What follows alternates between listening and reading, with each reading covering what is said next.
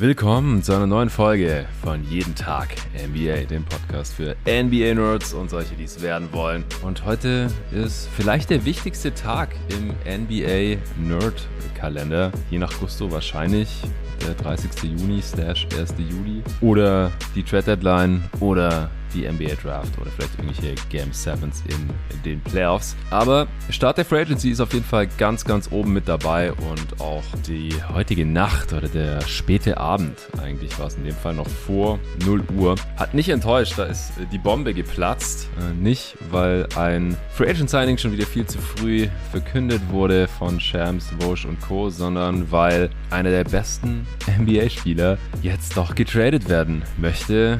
Die Spatzen haben es schon von den Dächern gepfiffen Anfang der Woche.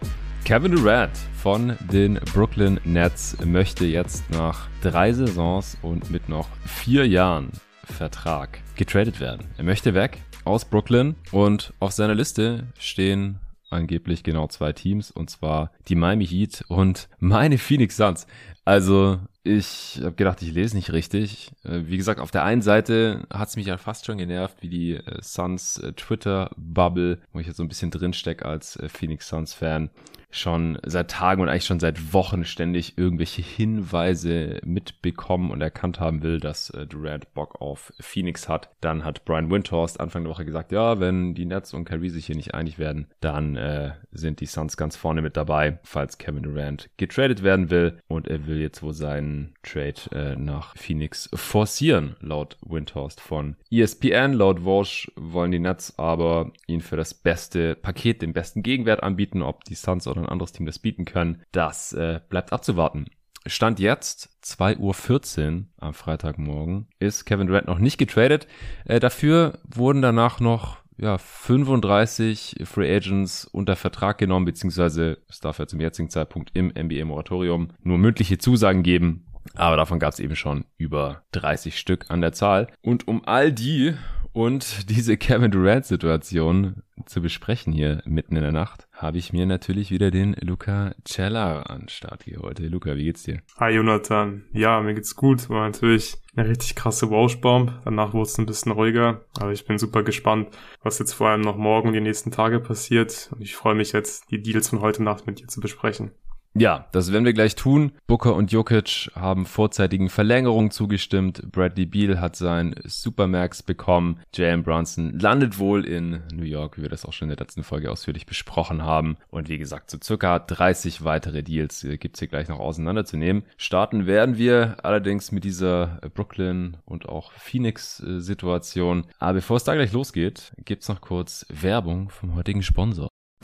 Wie aufmerksame Hörerinnen und Hörer wissen, beschäftige ich mich viel mit Ernährung. Das kommt zum einen daher, dass mein familiärer Background ja im Lebensmittelhandel ist und ich einfach darauf achte, was ich meinem Körper zuführe. Als Sportler, aber auch einfach so, als Mensch. Weil meine Verlobte da ähnlich tickt und wir uns zum Glück beim Thema Essen und Snacks sehr einig sind, haben wir uns total gefreut, als wir Coro entdeckt haben. corodrogerie.de ist ein Food-Online-Portal, hier aus Berlin, wo man viele gesunde Zutaten und Snacks günstig bestellen kann. Vielleicht fragst du dich ja auch, wieso Lebensmittel in winzigen Packungsgrößen abgefüllt werden und warum dich ein Labyrinth aus Handelsstufen vom Ursprung deiner Alltagshelfer trennt und weshalb gute Qualität und faire Preise scheinbar unvereinbar sind. Coro denkt deshalb Handel neu und bietet große Packungen Nüsse, Trockenfrüchte, Superfoods, Proteinriegel, biologische und vegane Lebensmittel und dergleichen günstig an. Coro bezieht die Produkte direkt beim Hersteller, also bei den Landwirten. Die Preise sind transparent und Preisänderungen können über Preisentwicklungsgraphen inklusive Erklärungen nachvollzogen werden. Sehr cool. Ich bin ständig am Snacken und weil ich meinem Körper über die Jahre immer weniger ungesundes Zeug zumute, esse ich eh ständig Nüsse und Trockenfrüchte quasi am laufenden Band. Also warum nicht gleich ein ganzes Kilo bestellen? Dass die Verpackung dabei nicht so fancy aussieht, ist auch egal, weil die Tüte, beziehungsweise in dem Fall sind es fast schon Säcke, eh direkt im Schrank verschwinden. Mit meinem Gutscheincode NBA bekommt ihr 5% auf eure Bestellung und unterstützt dabei noch diesen Pod. Also einfach mal auf Coro Drogerie K-O-R-O Drogerie.de vorbeischauen. Eure Bestellungen gehen direkt an euch raus und ab 100 Euro Einkaufswert sogar kostenlos. Bei der letzten Bestellung haben wir uns haufenweise leckeres Zeug gegönnt. Also da kommt man eigentlich auch relativ schnell auf 100 Euro, ehrlich gesagt. Muss man aber natürlich nicht.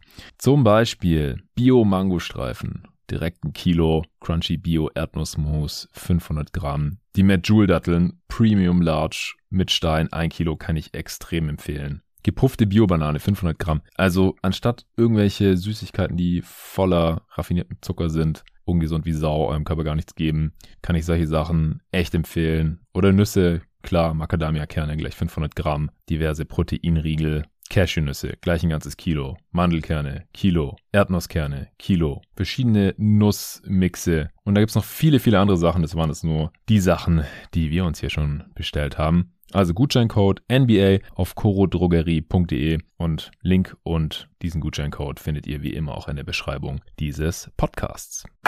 So, das war's auch schon.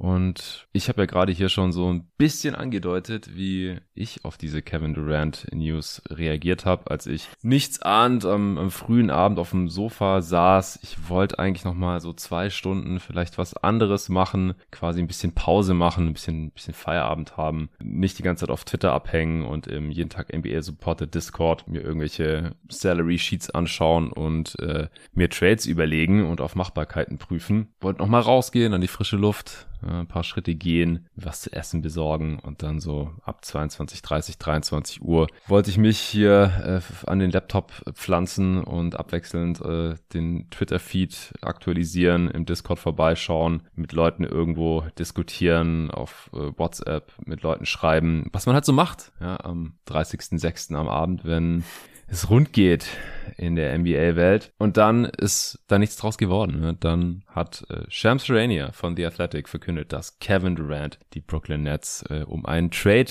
gebeten hat. Und ja, kurz Zeit später wurde eben nachgeschoben, wo seine präferierten Destinationen sind. Luca, was hast du gedacht, als du das gelesen hast? Ja, ich dachte mir, cool, es geht los und es geht gleich richtig los. Ähm, ich fand es aber insgesamt tatsächlich gar nicht so krass überraschend. Wir haben ja auch schon nach unserem ersten Free Agency Update Pod drüber gesprochen. Da habe ich ja auch schon, dass ich trau dem Braten einfach noch nicht so ganz in Brooklyn, dass Kyrie jetzt eine Option zieht und dass wir uns alle im Herbst dann in Brooklyn wiedersehen und Kyrie und Durant zusammen in Brooklyn äh, zocken. Das, ja, habe ich einfach nicht als so super wahrscheinlich angesehen, dass jetzt Durant natürlich hier den Trade fordert, ist schon ziemlich krass. Aber im Prinzip ja, lag schon so ein bisschen auf der Hand, dass das nicht unbedingt funktionieren wird nächste Saison. Dass da jetzt nicht irgendwie Friede, Freude, Eierkuchen ist und dass der Rand eigentlich dann nicht nochmal so ein Jahr verschwenden kann. Und so aus seiner Perspektive finde ich es der absolut richtige Move, einen Trade zu forcieren. Für Brooklyn ist natürlich richtig scheiße, dass die Durant, Kyrie, Harden-Ära jetzt wahrscheinlich ja enden wird einfach. Aber ich bin mega gespannt, äh, was die Nets machen werden. Ich denke, das war auch ziemlich klar, dass jetzt nicht sofort der Durant Trade hier announced wird in den ersten paar Minuten der Free Agency, weil die Nets haben natürlich alle Zeit der Welt jetzt im Prinzip. Ich denke, die werden erstmal erstmal abwarten, gucken, welche Angebote reinkommen und dann werden sie eben entscheiden, was sie mit Durant machen und wo sie ihn hinschicken. Aber es ist natürlich super spannend und äh, ich kann es kaum abwarten, bis wir dann wissen, wo Kevin Durant nächste Saison Basketball spielt. Ja, also, dass er irgendwie jetzt doch in Brooklyn verbleibt, die Chancen sind bei 0%. Bei Kyrie Irving sieht's genauso aus. Äh, vorhin gab's auch die Meldung, dass es nicht heißt, dass KD und Kyrie nicht mehr zusammen zocken wollen, sondern dass sie am liebsten woanders zusammen zocken wollen würden. Also es wird irgendwie immer verrückter. Ja, Comedy einfach von den beiden.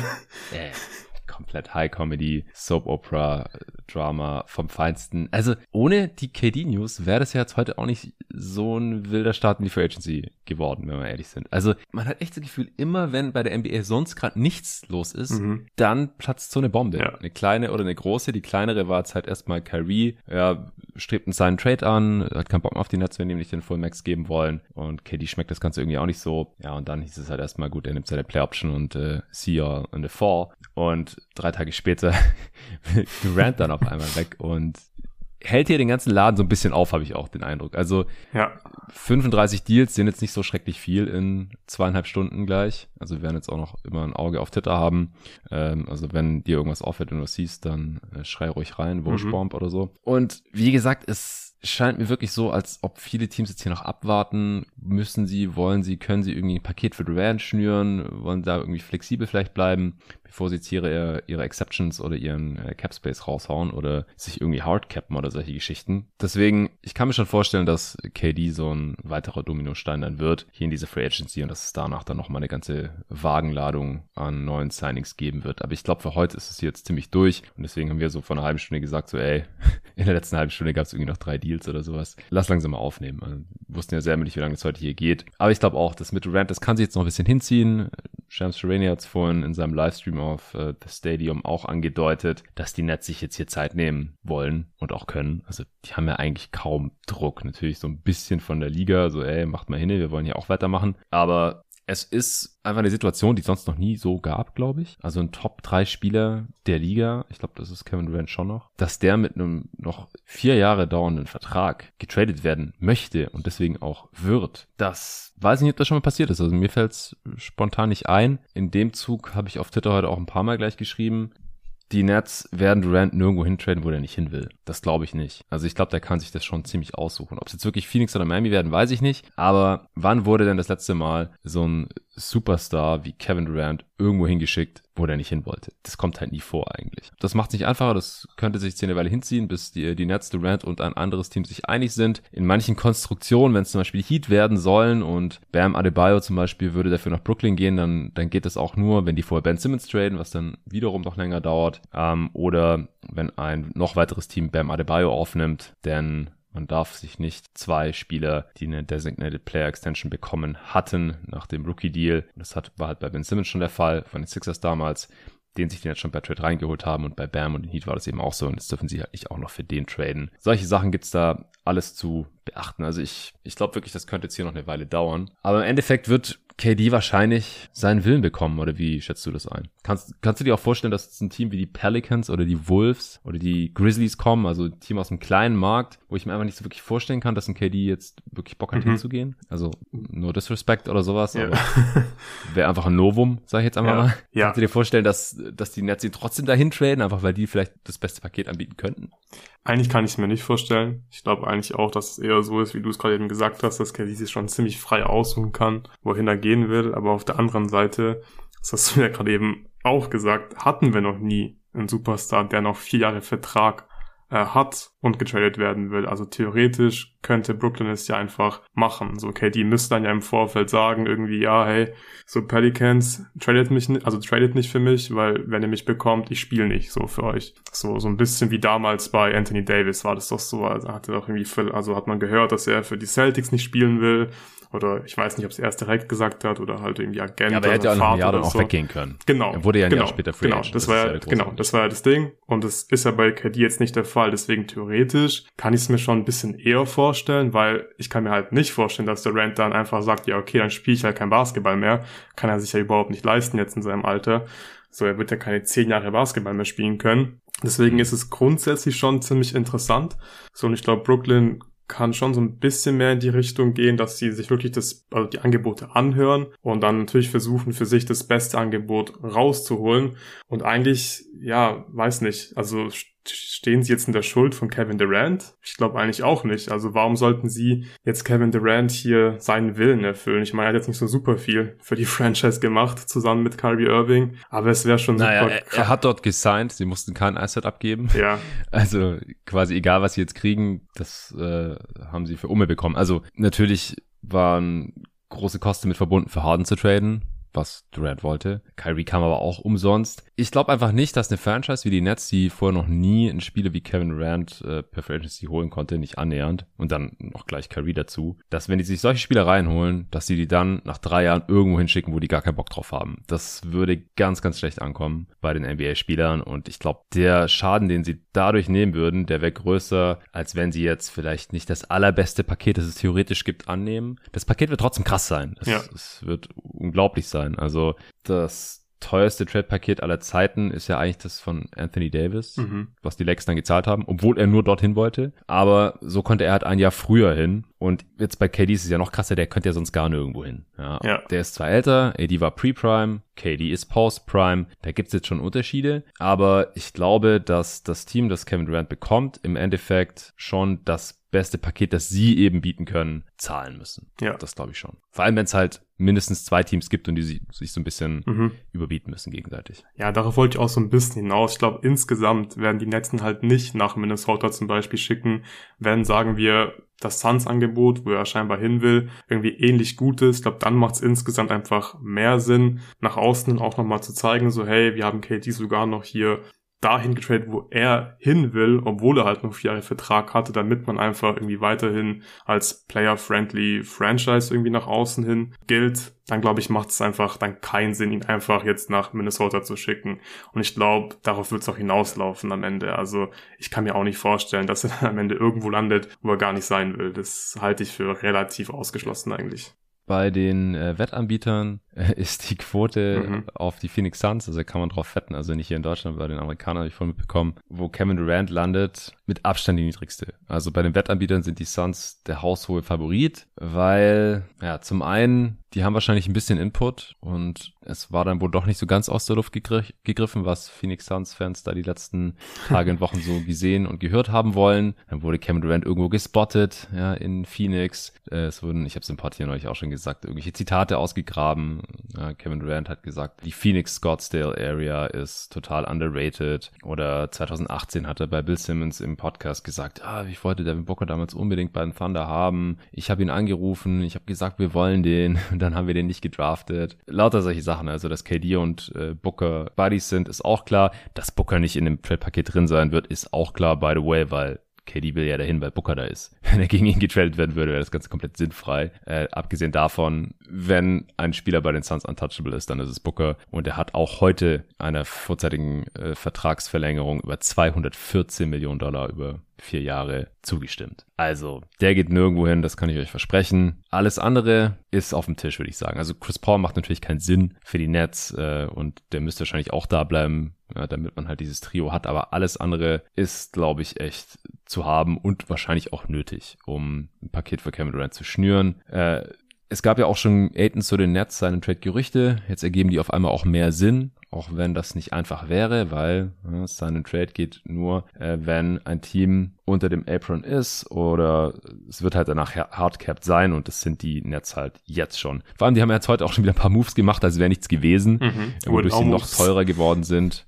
Hä? Win-Now-Moves gemacht heute. Win-Now-Moves Ja. eigentlich, ja genau. Also das war der Witz, irgendwie so, weiß nicht, fünf Minuten, zehn Minuten vor dem äh, KD-News-Tweet wurde verkündet, dass die Nets für Royce O'Neal von den Jazz getradet haben für einen 2023er First Rounder, also einen der wenigen Picks, den sie traden können, haben sie abgegeben für einen Rollenspieler, Win-Now-Spieler wie Royce O'Neal. Dann haben sie Paddy Mills verlängert für 14 Millionen zwei Jahre ungefähr, 14,5 Millionen, also äh, Non-Bird Rights über zwei Jahre. Und dann Nick Claxton haben sie auch gehalten für einen soliden Deal, wie ich finde, und zwar 20 Millionen über zwei Jahre. Aber ja, das macht sie alles teurer. Und die müssten wahrscheinlich erst irgendwelche anderen Deals machen oder den Deal in verschiedene Deals aufsplitten. Aber so oder so, was würdest du sagen, müsste von den Phoenix Suns rübergehen? Wie könntest du dir da ein Paket vorstellen, das einigermaßen realistisch ist? Ich glaube, dass ich als Brooklyn Nets GM äh, vor allem Mikael Bridges in diesem Paket drin haben will. Ähm, Aiden macht halt salary-technisch natürlich Sinn, so in einem Sign-and-Trade-Deal, ähm, dass man die Salary halt nochmal verwenden kann. Ich glaube, die braucht man, glaube ich, auch ziemlich sicher, damit dieser Deal überhaupt funktionieren kann. Und ja, er ist halt irgendwie auch ein Asset, aber man hat, glaube ich, heute auch gehört, dass die Brooklyn Nets scheinbar gar nicht so sehr interessiert sind an die Andre Ayton. Kann ich auch ein bisschen nachvollziehen. Also ich finde so Spieler wie ja, Bridges, Cam Johnson eigentlich fast schon interessanter so insgesamt, als dass jetzt die Andre Ayton hier so dass das Major Piece ist in diesem Trade. Und dann natürlich, die Suns haben alle, alle eigenen First-Round-Picks und da müssen mit Sicherheit ein paar rüber nach Brooklyn getradet werden. Also ich denke, so ein Paket um Mikael Bridges vor allem, wahrscheinlich noch die Andre Ayton und ein paar First-Round-Picks, das wäre so das, was ich fordern würde als Brooklyn Nets GM. Also ich gehe eigentlich davon aus, dass Cam Johnson und Michael Bridges drin sind. Mhm. Cam Johnson ist zwar expiring, aber das ist einfach der Spielertyp, der in dieser Liga aktuell ziemlich viel Wert hat. Dann müsste man halt im nächsten Sommer verlängern, aber das könnten jetzt ja dann tun. Dann Michael Bridges, seine Extension kickt jetzt rein. Äh, fängt bei 21 Millionen an und äh, geht dann auf 24,9 hoch in der letzten Saison 2025, 26. Aber das ist ein Value Deal und auch er hat ein sehr, sehr wertvolles Skillset und noch ein bisschen Upside. Also hier im Potter immer schon der Verfechter gewesen, dass ich Michael Bridges offensiv nicht so super viel zutraue. Ist nichts Richtung zweite Option oder so. Vielleicht mal eine dritte. Aktuell ist er eher so die vierte, fünfte, je nach Form. Und dann halt Aiton. Ja, ich, ich denke auch, Aiton muss rein. Es zählt zwar nur 50 Prozent seines Gehalts in so einem Sign-Trade, aber das hat über 30 Millionen. Das heißt, äh, ja, das reicht 50, locker, ja. 15 gehen rein. Genau, Bridges muss auch rein wegen des Gehalts. Wie gesagt, die über 20 Millionen braucht man auch, weil sonst haben die Suns niemanden, der so viel verdient. Ähm, es sei denn, man würde jetzt halt da 1000 Filler reinstecken. Die Suns haben ja den Vorteil, dass sie sehr viele so mid-sized Contracts haben mhm. von Spielern, die sie jetzt nicht unbedingt brauchen. Äh, Scharic 9,2 Millionen, Payne 6, Shamit 9,5, ähm, Crowder haben wir noch mit 10 Crowder Millionen. 9,2. Ja, 9,2. Äh, Quatsch, 10,1, ja, genau. 10,2. Ähm, von daher, da ist einiges möglich, aber ich stimme dir komplett zu. Es wird wahrscheinlich auf Aiton, Bridges und Cam Johnson, davon gehe ich jetzt einfach mal aus, hinauslaufen, weil das sind halt auch die drei interessantesten Spieler. Ansonsten haben die Suns halt einfach keine interessanten Upside-Spieler mehr im Kader. Tory Craig verdient auch 5,1 Millionen. Das ist auch noch so ein Kandidat. Da könnten sich die Nets dann auch noch rauspicken, was sie wollen. Vielleicht noch irgendwas zusammenbasteln, dass sie dann äh, noch Joe Harris mit rüber schicken oder so, wenn sie den loswerden wollen, gegen zwei dieser Spieler. Aber die Suns, also Kevin Durant verdient 44 Millionen in der kommenden Saison und um auf das zu, auf das Gehalt zu kommen, da reichen Aiton und Bridges zusammen schon knapp aus und dann noch Cam Johnson rein, dann äh, läuft es easy. Und dann halt noch Picks. Und ich glaube, die Picks ist wahrscheinlich das, wo man so ein bisschen verhandeln kann. Also sind die alle unprotected oder wenigstens Top One protected oder sowas. Ähm, müssen wirklich alle rüber und alle Swaps oder geht auch ein bisschen weniger. Aber ich meine, wir haben James Jones Meinung zu Draft Picks gehört. Erst letzte Woche im Interview mit Kevin Arnolds von ESPN war alles zu lesen. Der scheißt eigentlich auf die Draft. Also ich kann mir vorstellen, wenn er vielleicht Cam Johnson behalten kann, wenn er alle Picks unprotected macht oder irgend sowas, dann macht er das wahrscheinlich. Davon würde ich ausgehen. Und ja, die nächsten paar Jahre werden die Picks der Suns nicht besonders wertvoll sein. Devin Booker wird jetzt auch bis alle Ewigkeit quasi an die Suns gebunden sein. Aber Chris Paul ist sehr alt. Durant ist ziemlich alt. Also hinten raus ist es dann halt ein bisschen so wie bei den Hawks Picks jetzt da, die für John Murray rübergingen, unprotected. Trae Young ist da zwar theoretisch auch noch da und in seiner Prime, äh, aber man weiß halt nicht, was 2027 ist oder so. Von daher, die haben da noch ein bisschen Upside, sollten die irgendwie unprotected und nur sehr leicht geschützt sein. Also die Suns könnten da schon ein konkurrenzfähiges Paket zusammen basteln. Hast du dir jetzt noch irgendwie Gedanken gemacht um andere Pakete oder siehst du irgendein Team, wo du denkst, die haben auf jeden Fall ein besseres Package als die Suns anzubieten, wo Durant halt auch realistisch gesehen dann zocken will die nächsten Jahre? Also ein ganz klar besseres Paket sehe ich jetzt eigentlich nirgends, wo ich jetzt sage, ja, das ist wirklich so viel besser, dass Brooklyn ja den Suns irgendwie wirklich alle Picks aus den Rippen leiern kann, damit es dann äh, auf, dem, auf dem gleichen Level ist. Aber ich glaube, Portland könnte theoretisch auch interessante Angebote machen, aber die haben halt nicht mehr so viele Picks, deswegen besser als das der mhm. Suns, glaube ich, wird's nicht. Und dann haben natürlich viele Teams. Wer wären denn die Spieler? Ja, also ist halt die Frage, in welche Richtung Brooklyn gehen will. Also ich denke, man könnte, also Sharp wäre mit Sicherheit in diesem Deal. Ähm, ja. Ich weiß nicht, ob man dann im Nachhinein vielleicht noch irgendwie ein Sign and Trade äh, verhandeln kann, dann mit äh, Anthony Simons. Aber ich denke, das ist vom Tisch, weil ansonsten wäre dieser Deal noch nicht announced geworden jetzt vorhin. Ich denke, dass Portland da einfach raus ist, aber so theoretisch, man hat ja auch vor, ähm, vor der Free Agency ein bisschen was gehört an Gerüchten, dass ja. ähm, Lillard ja gerne Durant in Portland haben wollen würde, so mit Sharp und halt irgendwie bisschen Salary und vielleicht noch irgendwie den zwei Picks, die sie, glaube ich, am Ende dann noch haben, 2028, 29, irgendwie sowas, aber ich finde das Angebot des Suns eigentlich schon wirklich richtig gut, also das ist nicht schlecht und vor allem haben sie halt äh, zum Glück alle eigenen Picks. Das wird mit Sicherheit eine große Rolle spielen in diesen Trade-Verhandlungen. Ansonsten gibt's halt viele Teams wie die Pelicans beispielsweise, so die oder die äh, Timberwolves, die könnten natürlich auch äh, viele Picks rüberschicken, ein paar gute, junge, interessante Spieler. Also gerade die Pelicans, die könnten wirklich ein super Trade-Angebot machen. Aber, mhm. das haben wir vorhin schon besprochen, es ist einfach super unrealistisch, dass der Fan zu den Pelicans getradet wird.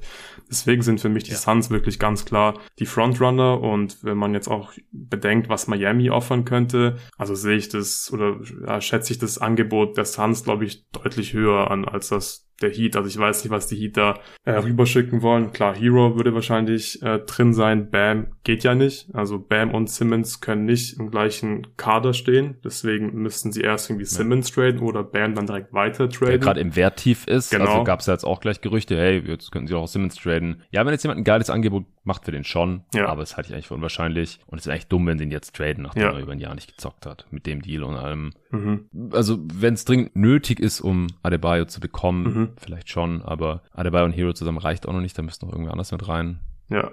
Also sowohl vom Value als auch vom Gehalt. Ja, und die Heat haben halt auch nicht alle ihre eigenen First-Round-Picks. Da müssten sie erst die Protections mit OKC lockern.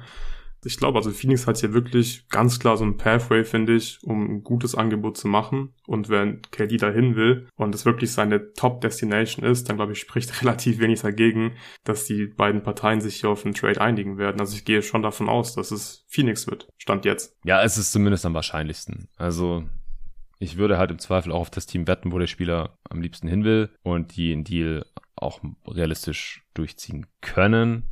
Äh, auch, ich habe vorhin dann ganz äh, spontan, äh, Robin hat mir geschrieben, ey, check mal hier noch die Quote Suns Champ 2023. Da müssen wir noch eigentlich jetzt draufsetzen.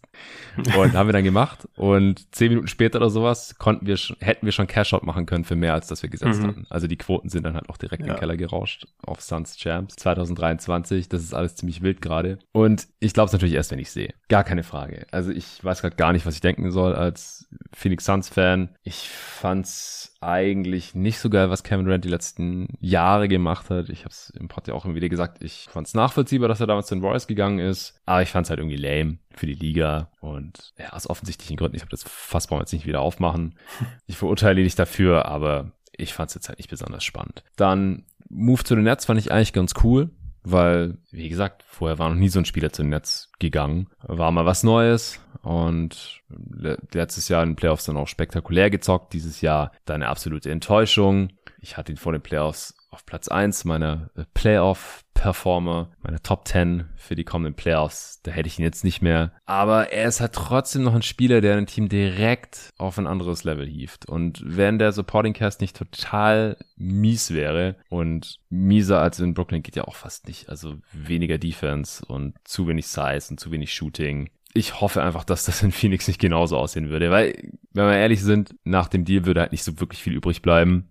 Oder müsste man halt sehen, was dann da noch geht, äh, um den Kader irgendwie aufzufüllen. Und Chris Paul, Booker und Durant ist natürlich ein geiler Core, aber es ist nicht so, dass, dass die jetzt spielerisch äh, als Trio keine Lücken hätten und keine Wünsche offen lassen würden und so. Also man wäre da jetzt auch nicht instant der Favorit, aber man würde auf jeden Fall ganz oben mitspielen und wäre halt offensiv super variabel und ja, es ist einfach nochmal eine ganz andere Nummer als Booker und Paul und was die halt hatten mit Aiden und Co. Und da war dann halt Booker, Chris Paul, Durant und was auch immer da noch mit rumläuft. Also ich würde es feiern.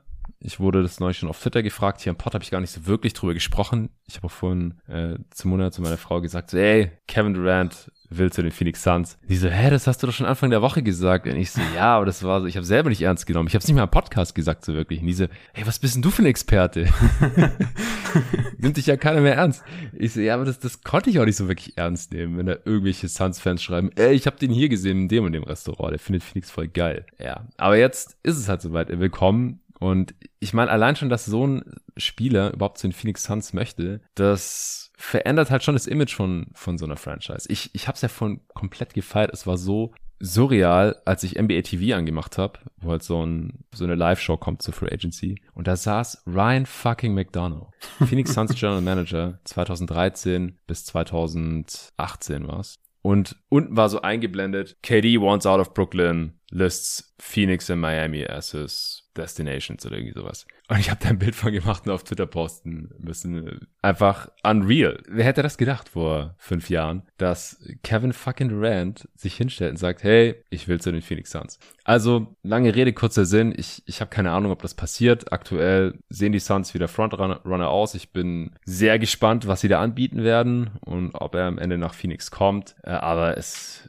das ist für mich noch lang nicht durch. Also Miami ist im Rennen, Pat Riley ist nie zu unterschätzen. Angeblich sollen die Sixers da jetzt noch irgendwie reingekrätscht haben, auch wenn die gerade schon sehr busy sind, ja. äh, alle ehemaligen Rockets-Spieler nach äh, Philly zu holen. Daryl Morey äh, holt seine alte Band zusammen, äh, PJ Tucker reingeholt, drei Jahre volle Mid-Level, Daniel House für die Biannual, wie es aussieht, für zwei Jahre. Also, kannst du dir vorstellen, dass er nach äh, Philly kommt? Mm, nein. Irgendwie für irgendein Package? Nein, gar Nein, nicht. weil, also ich weiß nicht, was Philly bieten will. Klar, Harris ähm, müsste rüber, um die Salary zu matchen. Dann von den eigenen Spielern wäre es ja Brooklyn interessant. Weiß nicht, vielleicht hat Freiburg noch ein bisschen äh, Value. Ich meine, Brooklyn wird ja auch im Win Now bleiben müssen im Prinzip, weil alle Picks zu den Rockets geschickt Bringt wurden, in James verlieren, Harden äh, Trade involviert waren. Und ja, Philly kann ja keine Picks mehr wirklich rüberschicken. Ich meine, den Pick nächstes Jahr, der geht eh schon nach Brooklyn. Dann 2025 äh, geht nach OKC und 2027 geht nach Brooklyn. Also da bleibt gar nicht mehr so viel übrig und die werden ja nicht für Harris traden. Ich weiß nicht, Maxi, klar, Maxi vielleicht irgendwie noch in das Paket mit reinmachen, Maxi Harris, aber ich glaube, da gefällt mir das Phoenix-Angebot wahrscheinlich mit Bridges, Cam Johnson, DeAndre Ayton und mehreren ungeschützten First-Round-Picks wahrscheinlich deutlich besser als das der Sixers und ich glaube, Phoenix wird das auch machen. Also wenn sie wissen, hey, wir bekommen Durant, wenn wir dieses Angebot eben machen, dann wären sie ja dumm, wenn sie es nicht machen. Ich finde, das muss man ja ganz klar so sagen. Also du hast nicht oft die Chance, so einen Spieler zu bekommen und er will ja nach Phoenix, das ist krass, dann muss es einfach machen. Ja, ja, die Sixers haben de facto eigentlich keine Picks mehr, genauso Ja. wie die Blazers. Weil der äh, Blazers-Pick, der ist ja so lange, Ja, ich habe es vorhin auch gesehen, es war Quatsch. Ja, genau. Blazers geht gar nicht. haben keinen mehr. Ja. Ja, also es wird dann wahrscheinlich auf diese Pick-Geschichte hinauslaufen, eben mit der Kombination an Spielern und Hm. Kevin Durants Wunsch. Ganz kurz noch, also Ja. ich, also ich, ich habe gerade hier alle alle Teams nochmal noch mal hier offen. Im Prinzip sehe ich da wirklich kaum jemanden außer Phoenix, der wirklich eine Chance hat, hier ein passendes Angebot abzugeben, weil Miami haben wir gerade eben schon gesagt, das ist einfach nicht so super attraktiv. Klar, Pat darfst du nie unterschätzen und so, aber wenn sie keine Assets haben, dann wird es einfach schwierig. Und ansonsten, ich weiß nicht, wen soll es denn da überhaupt noch geben? Also die ganzen Rebuilding-Teams natürlich, ja, hier kein Thema. Die Warriors sind kein Thema, die Lakers sind kein Thema. Äh, Washington ist kein Thema. Kevin Durant kommt ja aus Washington. Toronto ist, denke ich, kein Thema. Der hat dir nicht mal ein Meeting Ja. gegeben damals. Als Äh, Utah ist kein Thema, die Knicks sind sowieso kein Thema, die ganzen Small Market Teams sind kein Thema und schon gibt's eigentlich niemanden mehr wirklich. Vielleicht noch so als Dark Horse Team, vielleicht die Clippers. Das könnte ich mir vielleicht noch ein bisschen vorstellen, weil die Clippers könnten natürlich Paul George rüberschicken. Wir haben gerade gesagt, die Nets müssten eigentlich im Win Now bleiben, von daher würde das so eigentlich Hm. passen. Du bekommst einen Star und die Clippers haben halt ja wirklich ja haufenweise interessante Spieler im Kader, die Mhm. alle zwischen 11 und 20 Millionen ungefähr verdienen. Terrence Ja, Mann, ähm, gut wenn es haben eine Extension unterschrieben, das ist ein bisschen ein Problem. Äh, Luke Kennard, Norman Powell und so weiter. Äh, Picks natürlich schwierig, weil die meisten hat man halt rausgehauen im Paul George Deal. Aber ansonsten sehe ich da eigentlich niemanden. Also ich glaube, Phoenix hat wirklich sehr gute Karten. Den 2028 Ja. First könnten sie traden. ja, also auch wieder Picks sind das Problem. Aber ja klar, Paul George ähm, ist der beste Spieler, den sie zurückbekommen könnten in so einem Deal. Vorhin, also als dieses äh, Kyrie und KD wollen zusammen zocken Gerücht aufkam, habe ich kurz gedacht, warte mal, Lakers gegen AD und Westbrook. AD wäre vielleicht auch der beste Spieler, wenn er wieder halbwegs zu seiner Form zurückfindet, den die Nets überhaupt zurückbekommen in irgendeinem Paket. Ähm, wie gesagt, es sei denn, sie können Simmons traden, dann wäre es vielleicht auch Bam. Kann man ja diskutieren, ob man jetzt lieber Bam hätte, der auch jünger ist und einfach auch immer wieder verletzt, aber immer noch mehr available als jetzt AD. Aber so vom Ceiling ist ja AD der beste Spieler, der zurückkommen könnte. Müssten sie halt Westbrook schlucken für ein Jahr irgendwie und dann würden LeBron, KD und Gary zusammen bei den Lakers zocken. Das wäre auch High Comedy. Ja, ähm, Raptors, hast du die gerade schon genannt? ja habe ich gerade schon genannt. Wäre cool, aber weiß nicht. Will er wirklich in Kawais Fußstapfen wandeln? Glaube ich halt nicht. Das ist ja genau das Ding, was wir vorhin gesagt haben. ja. Wahrscheinlich werden die Nets ihn schon seinen Wunsch erfüllen, wenn das Paket einfach stimmt. Und ich glaube nicht, dass KD Bock hat, ähm, in Toronto zu spielen. Drake hat ihn damals auch schon versucht zu rekrutieren. Hat ja gut funktioniert. Ja, ja, es, es ist echt dünn. Celtics äh, wurden auch irgendwo kurz kolportiert. Warum sollten die Celtics jetzt die Jays aufbrechen? Und wenn sie Ja. es nicht tun, wen wollen sie dann traden? Smart, Robert Williams. Ja. Sie haben zumindest noch fast alle First, außer den einen, den sie zu den Spurs getradet haben. Mhm. Ich glaub's nicht so wirklich. Nee. Und außerdem will KD schon wieder sich dem Team anschließen, das ihn rausgeschmissen hat in den Playoffs. Ich glaube nicht. Von daher, äh, es bleibt spannend. ähm, wir haben es gerade schon angeschnitten. Wie findest du die Deals für Mills und Claxton und den, den Trade für O'Neill? Muss man alles ja. ein bisschen zusammenfassen? Boah, also den Trade von O'Neill, den will ich noch gar nicht irgendwie äh, großartig analysieren, weil ich glaube, wir müssen einfach abwarten, was Brooklyn jetzt noch machen wird, was mit Durant passieren wird. Wenn sie nächstes Jahr weiterhin im Win Now bleiben, gut, dann kann O'Neal mit Sicherheit helfen, aber jetzt die Meldung halt, heute war natürlich schon komisch, okay, Durant will weg ähm, und du machst einen Win-Now-Move und schickst einen First-Round-Pick nach Utah. Ich glaube, da müssen wir einfach ein bisschen abwarten, aber die ähm, Resignings von Claxton und von Mills finde ich gut. Also gerade von Claxton, das ist ziemlich fair, finde ich. 10 Millionen pro Jahr sind es, glaube ich, oder? Ja, genau. Ja, ja 20, 2002. Letztes Jahr war zwar so ein bisschen Down hier von ihm, aber er gefällt mir immer noch als Spieler sehr gut. Ich glaube, er ist auch ein Center, der in den Playoffs dann vor allem auch tatsächlich äh, über mehrere Runden Spielzeit bekommen könnte. Ähm, von daher passt ja. das und ja, Paddy Mills finde ich sogar ein bisschen komisch irgendwie, weil ich weiß nicht, warum Paddy Mills jetzt da unterschreibt. Vielleicht hat ihm niemand die ähm, Taxpayer mit Level angeboten. Ich äh, dachte eigentlich eher so, dass er keinen Bock mehr darauf hat, nachdem du bei den Spurs lange gespielt hast und jetzt hier äh, du meinst Full Mid Level, ist doch mehr als die Taxpayer jetzt. Ja, ja, aber das ist jetzt nicht viel mehr als die Taxpayer, das ist eine so. Million ungefähr mehr als die Taxpayer. Ich dachte, dass er vielleicht ähm, lieber irgendwie so sportliche Sicherheit haben will und weiß, dass er nächstes Jahr wirklich bei einem Contender irgendwo spielt, weil wer weiß, was mit Brooklyn jetzt passiert. Aber der Deal an sich ist natürlich okay, ist wahrscheinlich auch für ihn finanziell ganz nice, noch manchmal über sieben Millionen jährlich zu verdienen. Und für Brooklyn passt das auch. Also die Signings völlig in Ordnung, finde ich. Ja, vielleicht ist er auch einfach nur als äh, Buddy von Ben Simmons da am Start, ja, ja. von Australian. Keine Ahnung. Ähm, für ihn ist eine kleine Gehaltserhöhung jetzt gewesen, der Move auszusteigen und wieder für ein bisschen mehr zu unterschreiben und halt gleich noch ein zweites Jahr mitzunehmen. Also finanziell hat sich schon mal gelohnt für ihn. Vielleicht mag er es auch einfach da in Brooklyn. Gewonnen hat er auch schon äh, in seiner Karriere. Und es ist auch ein, Deal, der, glaube ich, so oder so tradbar bleibt. Also ein Paddy Mills können die meisten Teams eigentlich gebrauchen auf so einem Deal. Claxton auch, also so ein Big, Mid-Level Höhe, der in Playoffs wahrscheinlich spielen kann. Wenn nicht, ist es auch nicht so super schlimm, weil dann ist er auch einfach nicht teuer. Ähm, hat noch auf jeden Fall Upside, ist noch jung. Defensiv halt Scheme versatil, ja, kann als Roamer agieren, kann auch mal im Drop agieren, jetzt kein toller Post-Defender oder so, dafür ist er einfach ein bisschen schwach auf den Rippen, kann aber vor allem auch switchen, ist, ist halt so ein Disruptor, finde ich gut zu diesem Preis. Mhm. Und den First für Royce O'Neill, das finde ich ein bisschen heavy, ehrlich gesagt. Das ist zwar kein toller, das wird der schlechtere sein aus ähm, dem eigenen und Houston, weil Houston hat das Swap Right aus dem Harden Deal. Also Houston kann sich aussuchen, ob sie den eigenen wollen oder den der Nets und mal gucken, was mit den Nets passiert. Aber wahrscheinlich wird der der Rockets noch der schlechtere sein. Also dann werden die Nets ihren eigenen First behalten und bekommen ja noch den der Sixers, hast du gerade schon erwähnt. Mhm. Wiederum aus dem Harden Deal, als sie ihn weggeschickt haben. Und die Jazz kriegen den schlechteren von beiden. Und weil die Sixers nächstes Jahr wahrscheinlich sehr gut sein werden, äh, wir haben ja gerade schon gesagt, wir kommen gleich noch zu den Sixers, die jetzt sich Tucker reingeholt haben, Haus und Harden äh, wird seine Extension dann am Wochenende höchstwahrscheinlich unterschreiben oder seinen, seinen äh, neuen Vertrag. Die werden nächste Saison gut sein, wahrscheinlich viele Spiele gewinnen in der Regular Season. Das wird wahrscheinlich dann der schlechteste Pick sein und den bekommen dann die Utah Jazz. Aber selbst so ein, so ein Late First für Royce O'Neal finde ich einen guten Gegenwert, den Danny Ainge da rausgeholt hat. Die äh, Utah Jazz haben ja jetzt irgendwie alle ihre Wings weggetradet oder nicht verlängert. Kommen wir auch noch gleich zu.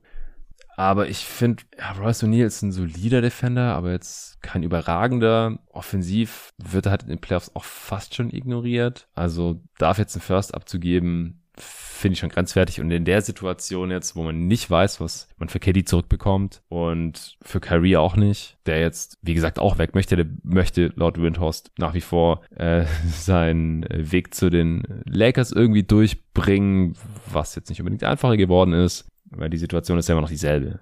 Müsste halt, geht halt eigentlich nur gegen Westbrook ja, oder gegen Anthony Davis oder gegen LeBron, also gegen einen von den großen Deals halt. Und es ist jetzt nicht wirklich wahrscheinlicher geworden in den letzten 72 Stunden. Also ja, das bleibt noch ein bisschen abzuwarten, wie bei vielen Deals jetzt, wo wir einfach zum einen noch nicht die Details des Deals kennen und dann auch noch nicht, wie die Teams am Ende aussehen und ob das dann alles irgendwie Sinn ergibt am Ende der Offseason. Wo machen wir weiter? Philly vielleicht? Ja, lass mal Philly kurz abschließen. Ja, genau. Die Moves haben mir echt gut gefallen. Ich glaube, du hast die vorhin alle ja schon mal äh, aufgelistet hier, oder? Und erwähnt. Fast, ja. Traveling Queen habe ich noch nicht erwähnt. Mhm. Ja, also ich, Tucker gefällt mir wirklich äh, sehr gut und ich finde es einfach wirklich, also Lob an James Harden, wirklich ein nicer Move von ihm zu sagen, ich nehme wirklich weniger Geld, damit die Sixers äh, die volle Tax, äh, die volle Mid-Level Exception haben, die bei Annual Exception haben und ich finde, Daryl Morey hat jetzt auch wirklich äh, gut genutzt. Tucker, äh, ja, glaube ich, wird einfach gut reinpassen. Der wird in den Playoffs einfach auch ein wichtiger Spieler sein. Auch Daniel House gefällt mir wirklich gut für die Biannual ist ein solider Defender, ist ein ganz guter Shooter. Also genau das, was Philly jetzt auch so ein bisschen gefehlt hat in den Playoffs. Da hat man einfach nicht genug Shooting und Defense auf dem Wing gehabt. Du hattest halt mit Fireball, mhm. klar, ein bisschen Defense, aber halt gar kein Shooting, was er gar nicht spielen konnte. Dann, ja, Harris ist halt auch nicht die Lösung. Und deswegen gefallen mir die Signs wirklich sehr gut. Ich glaube, das passt da äh, wirklich gut rein einfach und nächste Saison sollte das ziemlich gut aussehen und im Playoffs bist du dann tiefer und musst dich halt nicht auf Fireball verlassen. Ich glaube, das ist wirklich ziemlich viel wert für die Sixers und das waren einfach sinnvolle Moves. Ja, sehe ich genauso. Ja, Traveling Queen war äh, G-League MVP äh, Ende der letzten Saison noch von den Rockets hochgezogen worden. Hier noch ein Ex-Rockets-Spieler, mhm. auch wenn äh, hier die Witze nicht ganz so passen, denn der wurde erst von den Rockets gesigned, als ja. Daryl Morey schon weg war. Aber ansonsten ist es schon auffällig, dass Daryl Morey einfach äh, seine Spieler hat, äh, die er mag, deren Skills jetzt er wertschätzt. Äh, angefangen bei einem Harden und setzt sich hier fort jetzt mit äh, PJ Tucker und Daniel House in seiner zweite Offseason ist es jetzt für, für Morey, oder? Ja, das zweite. Ja. ja, gefällt mir auch gut und du hast versucht, äh, PJ Tucker in der Mock-Offseason zu bekommen mit genau diesem Deal. Mhm. Äh, ich habe mich da als Tucker für Miami Heat entschieden. Äh, das äh, ist jetzt hier nicht passiert. Da scheinen die Ties zu Maury und, und Harden und dann ein bisschen mehr Kohle wohl äh, schwerer gewogen zu haben. Aber die Heat haben äh, Victor Oladipo halten können. 11 Millionen, ein Jahr. Was hältst du davon? Uh, ja, ich glaube für beide Seiten gut. Also ich finde, dass Oladipo nach den Playoffs fast schon ein bisschen überschätzt wurde. Also er hat gut verteidigt, finde ich. Er hat mir wirklich in vielen Spielen der Defense gut gefallen. Und offensiv ja. hatte er halt immer wieder Momente, aber so insgesamt fand ich es in der Offense jetzt eigentlich nicht so super überzeugend. Also er ist halt irgendwie ein shaky Shooter, finde ich einfach. Ich verlasse mich da jetzt nicht so krass auf seinen Dreier. Und er hat einfach extrem viel von seiner Explosivität verloren, finish nicht mehr so gut am Ring und ich weiß auch nicht, äh, wie, also wie stark er sich in diesen Bereichen jetzt noch verbessern kann. Shooting vielleicht, diese Exklusivität, die ist, glaube ich, einfach verloren gegangen durch die ganzen Verletzungen. Aber klar, er kann immer noch irgendwie ein produktiver und hilfreicher Spieler sein. Und aber ich würde halt einfach nicht viel mehr zahlen. Also das ist schon okay so. Ich glaube, er ist einfach jetzt so ein, so ein Mid-Level-Exception-Spieler im Prinzip, weil ich denke, so die Gesundheit wird immer noch eine Rolle bei ihm spielen. Ich glaube, du kannst nicht darauf vertrauen, dass er wirklich 82 Spiele und die Playoffs ähm, available sein wird. Und ja, es ist ja offensichtlich so ein Bet on Yourself Deal. Also er wird wieder Free Agent nächste Saison, bekommt jetzt 11 Millionen. Das ist halt mehr oder weniger die Mid-Level Exception. Das heißt, woanders hätte er jetzt auch nicht mehr verdienen können. Und dann mal schauen, ob er nächste Saison ja gut performt und dann mehr Geld bekommt in der nächsten Offseason. Aber ich finde es für ihn okay. 11 Millionen ist einfach besser als ja nochmal ein Minimum-Contract. Das sind, das sind halt ja über 10 Millionen mehr fast. Und für die Heat ist es auch ein guter Move. Hat, man hat die Bird Rights genutzt, um ihn zu resignen. Er war hilfreich letzte Saison, vor allem in den Playoffs, als er dann gespielt hat. Und von daher, ja, auch hier gefällt mir für beide Seiten eigentlich gut. Bei uns in der Mock-Off-Season hatte Oladipo ja äh, 13 Millionen für ein Jahr bekommen. Also hier wieder ein kleiner Victory Lab und es wird nicht der letzte gewesen sein. Also ich finde auch, das ist für beide Seiten ein guter Deal. Nochmal so ein bisschen Prove-It-Deal. Woanders hätte ziemlich sicher nicht mehr bekommen. Er, hat eine Rolle da in der Regular Season, höchstwahrscheinlich in der Playoff. In den Playoffs war auch in der Rotation, konnte mal für Jimmy Butler einspringen. Also finde ich sehr, sehr solide an der Stelle. Äh, Utah haben wir vorhin schon mal angesprochen. Die haben O'Neill weggetradet, Haus ziehen lassen. Bei Eric Pascal haben sie die äh, Team Option nicht gezogen. Äh, Quatsch, äh, das war eine Qualifying Offer nicht gegeben, also der ist nicht restricted, was auf einen Abschied hindeutet, obwohl er ein Buddy von Donovan Mitchell ist. Also hier äh, macht äh, Danny Ainge auch ein bisschen klar Schiff und Juancho Hernan Gomez äh, haben sie auch entlassen. Der hatte, glaube ich, einen nicht garantierten Vertrag. Ja. Also da äh, besteht definitiv jetzt auch Handlungsbedarf und die äh, Jazz waren jetzt hier heute ansonsten auch noch nicht weiter aktiv. Ja, ich glaube, da bahnt sich äh, auf jeden Fall was an. Also dass Utah mit diesem Kern ähm, nicht in die Finals kommen wird, nicht einen Titel gewinnen wird, ist, glaube ich, in den letzten Jahren ziemlich klar geworden. Und ich denke, die müssen jetzt einen Move machen. Ich kann mir auch nicht vorstellen, dass Mitchell äh, die nächsten fünf, sechs Jahre in Utah verbringen wird. Ich glaube, es gab heute auch schon die ersten Gerüchte, also konkrete Gerüchte, dass Miami ein Angebot äh, anscheinend für Mitchell schon abgegeben hat. Und ich denke, auch da wird die nächsten Tage einiges passieren. Und gerade Utah, also wenn sie nächstes Jahr ähm, nicht irgendwie tanken wollen und hier nicht noch ein bisschen was vorhaben, dann traden sie eigentlich halt nicht jemanden wie Royce O'Neill für einen Pick, weil Wings haben sie eh nicht genug. Ja. Royce O'Neill ist jetzt nicht super geil, aber ist halt trotzdem für Utah halt ein wichtiger Spieler, weil sie haben einfach nicht viele Wings, die verteidigen und werfen können und er war einer davon. Deswegen, ja, bin ich mir ziemlich sicher, da wird noch ein bisschen was passieren in den nächsten Tagen. Ja, glaube ich auch. Ja, zu Bronson haben wir ja im letzten Pod schon ausführlich mhm. was äh, gesagt.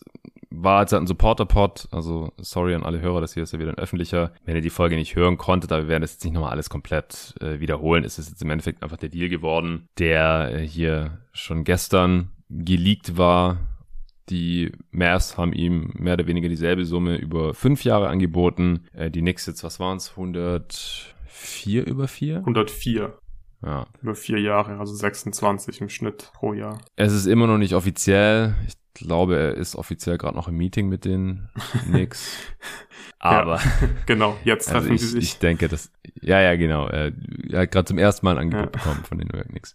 Die Sache ist durch. Ich weiß auch nicht, ob die Mavs jetzt noch ein persönliches Meeting mit ihm hatten oder nicht. Da gab es auch kurz die Meldung, dass die Mavs dieses Meeting abgesagt hätten. Das war kurz nach der Kevin Durant News. Da gab es dann Witze so, ah ja, die haben das Meeting abgesagt und äh, treffen sich jetzt direkt mit KD oder so. Aber im Endeffekt haben sie ihm einfach nicht dieselbe Kohle angeboten. Und äh, es ist irgendwo nachvollziehbar. Wir haben da gestern ja auch ein bisschen diskutiert. Ich finde halt, dass sie bis zu 25 Millionen pro Jahr hätten mitgehen sollen, um halt dieses Asset Jalen Bronson nicht zu verlieren, weil sie können ihn halt überhaupt nicht ersetzen und es ist halt für ein Team, das jetzt gerade in Conference Finals war und das ein Contender um Luka Doncic irgendwie aufbauen möchte, einfach ein herber Rückschlag, ein herber Verlust. Und äh, auf der anderen Seite waren wir uns ja einig, dass er die Knicks jetzt nicht aufs nächste Level heben kann, sondern wahrscheinlich irgendwo eine Mittelmäßigkeit äh, zementiert. Und das ja, dieser Weg der Knicks nicht durch diese Entscheidung erst beschritten wurde, sondern das ist schon die letzten zwei, drei Jahre passiert, nachdem sie damals in der Free Agency eben nicht KD und Kyrie bekommen hatten, ironischerweise, die jetzt heute ja beide weg wollen äh, von Brooklyn. Aber seither ja, haben sie sich halt nicht so richtig auf einen kompletten Rebuild eingelassen, sondern immer versucht, irgendwie in die Playoffs zu kommen oder irgendwie Verträge beisammen zu haben, um für den nächsten Star zu traden. Äh, der Kollege Jonathan Hammacher, der hier auch Bugs-Experte im Pod äh, immer wieder ist, der hat jetzt heute auch auf Twitter geschrieben, dass die Knicks ja vielleicht auch einfach so einen Vertrag haben wollen in so einer Höhe, der dann ungefähr neutralen Wert hat oder leicht positiven Wert hat, wenn es gut läuft, dass sie den dann halt, wenn ein Star auf den Markt kommt, für Brunson, dass sie Brunson dann für den Star traden können, zusammen mit ein paar Picks. Halte ich aber auch für eine riskante Strategie, weil Randall hat halt den, fast den gleichen Deal bekommen, ähm, noch ein bisschen besser bezahlt und das ist halt gerade ein fettes negatives Asset, den, den könntest du jetzt schwerlich für einen anderen Star traden, es sei denn, du packst halt da wiederum deine gesamte Zukunft durch alle ungeschützten Picks und Swaps irgendwie dran, dann ist es vielleicht irgendwie denkbar. Aber ja, ich, ich hätte da jetzt nicht mehr wirklich viel hinzuzufügen zur Bronson-Geschichte würde einfach auf den letzten Pod verweisen. Nee, also wir haben ja alles besprochen im Prinzip im letzten Pod. Ich finde es halt schon so ein bisschen krass, dass er jetzt mit den Mavs gar kein Meeting mehr hatte. Also da war dann Beziehung. Ist das bestätigt? Hm? Ob das bestätigt ist? Ja, also sie hatten ja, sie also sie hatten ja bislang kein Meeting und es ist ja schon offiziell durch, oder was ist offiziell, aber jetzt, okay, jetzt hatte er erst jetzt ein Meeting mit den Knicks, aber der Deal wurde ja schon report, also wird er ja in New York jetzt äh, unterschreiben. Also wenn die Mavs jetzt noch ein Meeting bekommen, dann finde ich, kann man das ja irgendwie auch sparen, weil offensichtlich hat er sich ja schon für New York entschieden. Und die Mavs hatten in der Offseason zumindest dann ja nicht wirklich eine Chance, um wirklich ein Offer zu machen, um ihn zu halten, sondern für ihn war von Anfang an klar, okay, er will nach New York und da hat er jetzt auch unterschrieben. Und jetzt klar tun sie so wegen Tampering, dass sie sich erst jetzt treffen, aber Deal, der ist ja durch. Also ich weiß nicht, warum die Mavs jetzt nochmal ein Meeting bekommen sollten. Nee, es hat sich, mir war vorhin noch nicht ganz klar, wie es formuliert war. Äh, Wosch hat halt getweetet, dass er mit dem Angebot der mhm. Mavs äh, bewaffnet sozusagen ja. jetzt in ja. äh, das Meeting mit den Knicks geht. Und mir war dann klar, ob jetzt doch ein persönliches Meeting mit den Mavs hatte um 18 Uhr Ortszeit äh, oder ob das so nicht stattgefunden hat und er so, dann. Also ich habe so verstanden, dass es davor kein Meeting gab, sondern das wurde reported. Das, war auf, das wurde auf jeden Fall so gemeldet. Ich bin Ja. mir nur nicht sicher, ob es gestimmt hat. ja, Ist ja auch im Endeffekt egal. Wir haben ja auch im letzten Pod besprochen, dass die Mavs es auch schon früher verkackt hatten. Also erstens mit der Struktur des äh, ersten Deals ist ja kein Rookie-Scale-Vertrag gewesen, aber seines Rookie-Vertrags im Prinzip, dass er halt auch nicht restricted geworden ist jetzt und dass sie ihm halt auch nicht eine vorzeitige Extension gegeben haben, die garantiert günstiger gewesen wäre und die er mit Freuden genommen hätte, wahrscheinlich noch Ja. vor einem Jahr und anscheinend ja sogar noch im Januar, als sie dann auch Dorian Finney-Smith vorzeitig verlängert haben, nur nach der Trade-Deadline da wollte er anscheinend diese Dorian Finney-Smith Extension, was auch das Maximum war, was sie ihm anbieten konnten zu dem Zeitpunkt, nicht mehr haben. ja. Die, Und jetzt äh, ko- kostet über 100 Millionen für vier Jahre. ja, wer seine Kohle auch bekommen hat, ist Bradley Beal. mhm. Der hat den vollen Max-Deal bekommen. Was waren das? 251 Millionen über fünf Jahre jetzt? Ja, genau. Durch den leicht gestiegenen Cap noch, ja. Ja, äh, du wolltest diesen Deal als äh, Wizards GM bei uns in der Mock-Off-Season nicht rausgeben und ich habe mich dann als äh, Bradley Beals Agent auf 20 Millionen weniger eingelassen. Also ein kleines Zugeständnis, ja, damit die Wizards noch ein bisschen mehr Wiggle Room haben. Über diese fünf Jahre, äh, vier Millionen weniger Salary im Schnitt quasi. Aber da hat sich Biel jetzt hier nicht lumpen lassen. Ist jetzt eigentlich auch keine große Überraschung gewesen, oder? Nee, nicht wirklich. Also ich kann mir schon noch vorstellen, wenn die Details dann äh, nach und nach so ein bisschen mehr rauskommen, dass da vielleicht äh, irgendwelche Incentives und so weiter drin sind und unlikely Bonuses, dass am Ende jetzt nicht wirklich 250 Millionen garantiert sind, aber es war ja klar, dass Bradley Beal äh, mehr oder weniger einfach Max bekommen wird und hat er jetzt auch bekommen. Ist halt die Frage, was machen die Wizards ab jetzt? Jetzt haben sie halt Wheel äh, Beal mit diesem Max-Deal, aber sie werden ja nicht contenten können in den nächsten ein, zwei Jahren. Und dann ist halt die Frage, was machst du? Also ich denke, das realistischste Szenario ist einfach, dass Beal jetzt das Geld von den Wizards bekommen hat und dann früher oder später einen Trade forcieren wird oder sich halt beide Parteien einfach einigen, okay, also wir traden dich, wir brauchen Rebuild, du musst gewinnen und dann ist es vielleicht am Ende vielleicht noch so ein bisschen so ein Win-Win für beide Teams. Beal äh, wird zu einem Contender getradet und hat seine Kohle bekommen und die Wizards bekommen noch ein paar Assets dafür, aber ja, ich finde den Deal, also so insgesamt wie es gelaufen ist, eigentlich nicht gut. Also die, die Wizards hätten ihn für mich schon früher traden müssen, weil, also was ist die Richtung jetzt? So, wo kommst du hin mit Bradley Beal? Maximal in die zweite Runde wahrscheinlich. Und das ist eigentlich, äh, ja, nie geil, das als Ceiling zu haben. Aber jetzt mussten sie natürlich resignen. Das war klar, dass der Preis halt, ja, der fünf Jahr, der fünf Jahres Max wird. Oder halt knapp drunter. Jetzt ist äh, volle Max anscheinend geworden. Ja, ist nicht geil für Bradley Beal, aber mussten sie jetzt machen im Endeffekt. Also finanziell ist es schon geil, aber Also für Bradley Und Beal ist es weiß. sehr geil, aber für die Wizards ist nicht so geil. dass sie ihm es zahlen müssen, ja, ja. Ja. Also vielleicht reicht es ja Ted Leonsis, dem Owner der Washington Wizards, auch wenn sie um die Playoffs mitspielen jedes Jahr und maximal mal eine Runde gewinnen oder so. Mit dem Kern jetzt um KP, wenn er einigermaßen fit bleibt, äh, Bradley Beal der noch in der Pri Prime ist, äh, jetzt haben sie für Monte Morris und Will Barton gerade getradet. Dann haben sie noch ihre Forwards da mit Kyle Kuzma, Hachimura, Danny Avdia Morris. von denen dann mindestens einer noch starten wird. Ja, ja, Monte Morris, genau. Äh, haben Johnny Davis gedraftet. Also die haben schon eine potenziell solide Playoff-Team-Rotation, wenn die mal alle fit bleiben, einigermaßen zusammenpassen. Äh, Daniel Gafford noch als Big ähm, hinter oder neben Porzingis. Aber ja, Contender wird man damit wahrscheinlich nicht. Ich würde nicht ausschließen, dass es Bradley Beal vielleicht sogar reicht jetzt die nächsten paar Jahre und irgendwann ist er dann, wenn er Post-Prime ist und 60 Millionen verdient, auch nicht mehr so leicht tradebar. Äh, würde ich nicht ausschließen, dass, dass er nicht getradet wird, aber auf der anderen Seite ist es natürlich schon auch eine realistische Möglichkeit und wie gesagt, nicht verwunderlich, dass jetzt hier erstmal die Kohle annimmt. Eine Viertelmilliarde Dollar für Basketball spielen ist einfach auch ziemlich sick, vor allem wenn man kein Megastar ist und das ist Bradley Beal halt auch einfach nicht. Da muss man das erstmal nehmen und dann, dann guckt man weiter. Ja, wer auch über eine Viertelmilliarde Dollar für Basketball bekommen hat, jetzt auch vorzeitig und da deutlich gerechtfertigter als bei Bradley Beal ist äh, Nikola Jokic, der amtierende Back-to-Back MVP. 264 Millionen über fünf Jahre. Da gibt es jetzt eigentlich auch nicht so schrecklich viel zu sagen. Das war sehr absehbar, oder? Nee, also ist no, no-brainer. Äh, hat er sich verdient und ich glaube, wir können zum nächsten äh, oder zur nächsten Max Extension kommen von Booker. Ja, ich habe es vorhin ja schon kurz angeschnitten. Also wundert mich jetzt auch nicht. Ehrlich gesagt, wurde auch schon seit Wochen angekündigt, dass er die bekommen wird und dass er sie annehmen wird. 214 Millionen über vier Jahre, also auch im Schnitt äh, weit über 50 Millionen pro Jahr. Im letzten Vertragsjahr sind das dann, glaube ich, auch 59. Das ist dann nach dem Cap-Spike ab 2025 auch nicht mehr ganz so wild, wie es jetzt vielleicht in, im ersten Moment klingt. Und als Commitment für ihn als Franchise-Player der Phoenix Suns ähm, muss man das auch einfach machen. Also denke ich, da, da hat auch nicht wirklich ein Weg dran vorbeigeführt, war zum All-NBA First Team, bester Spieler des besten Teams der Regular Season, ist kein Top 10 Spieler dieser Liga, aber direkt dahinter dann aus meiner Sicht. Von daher passt es schon. Siehst du es anders? Nein, nein, gehe ich voll mit. Okay.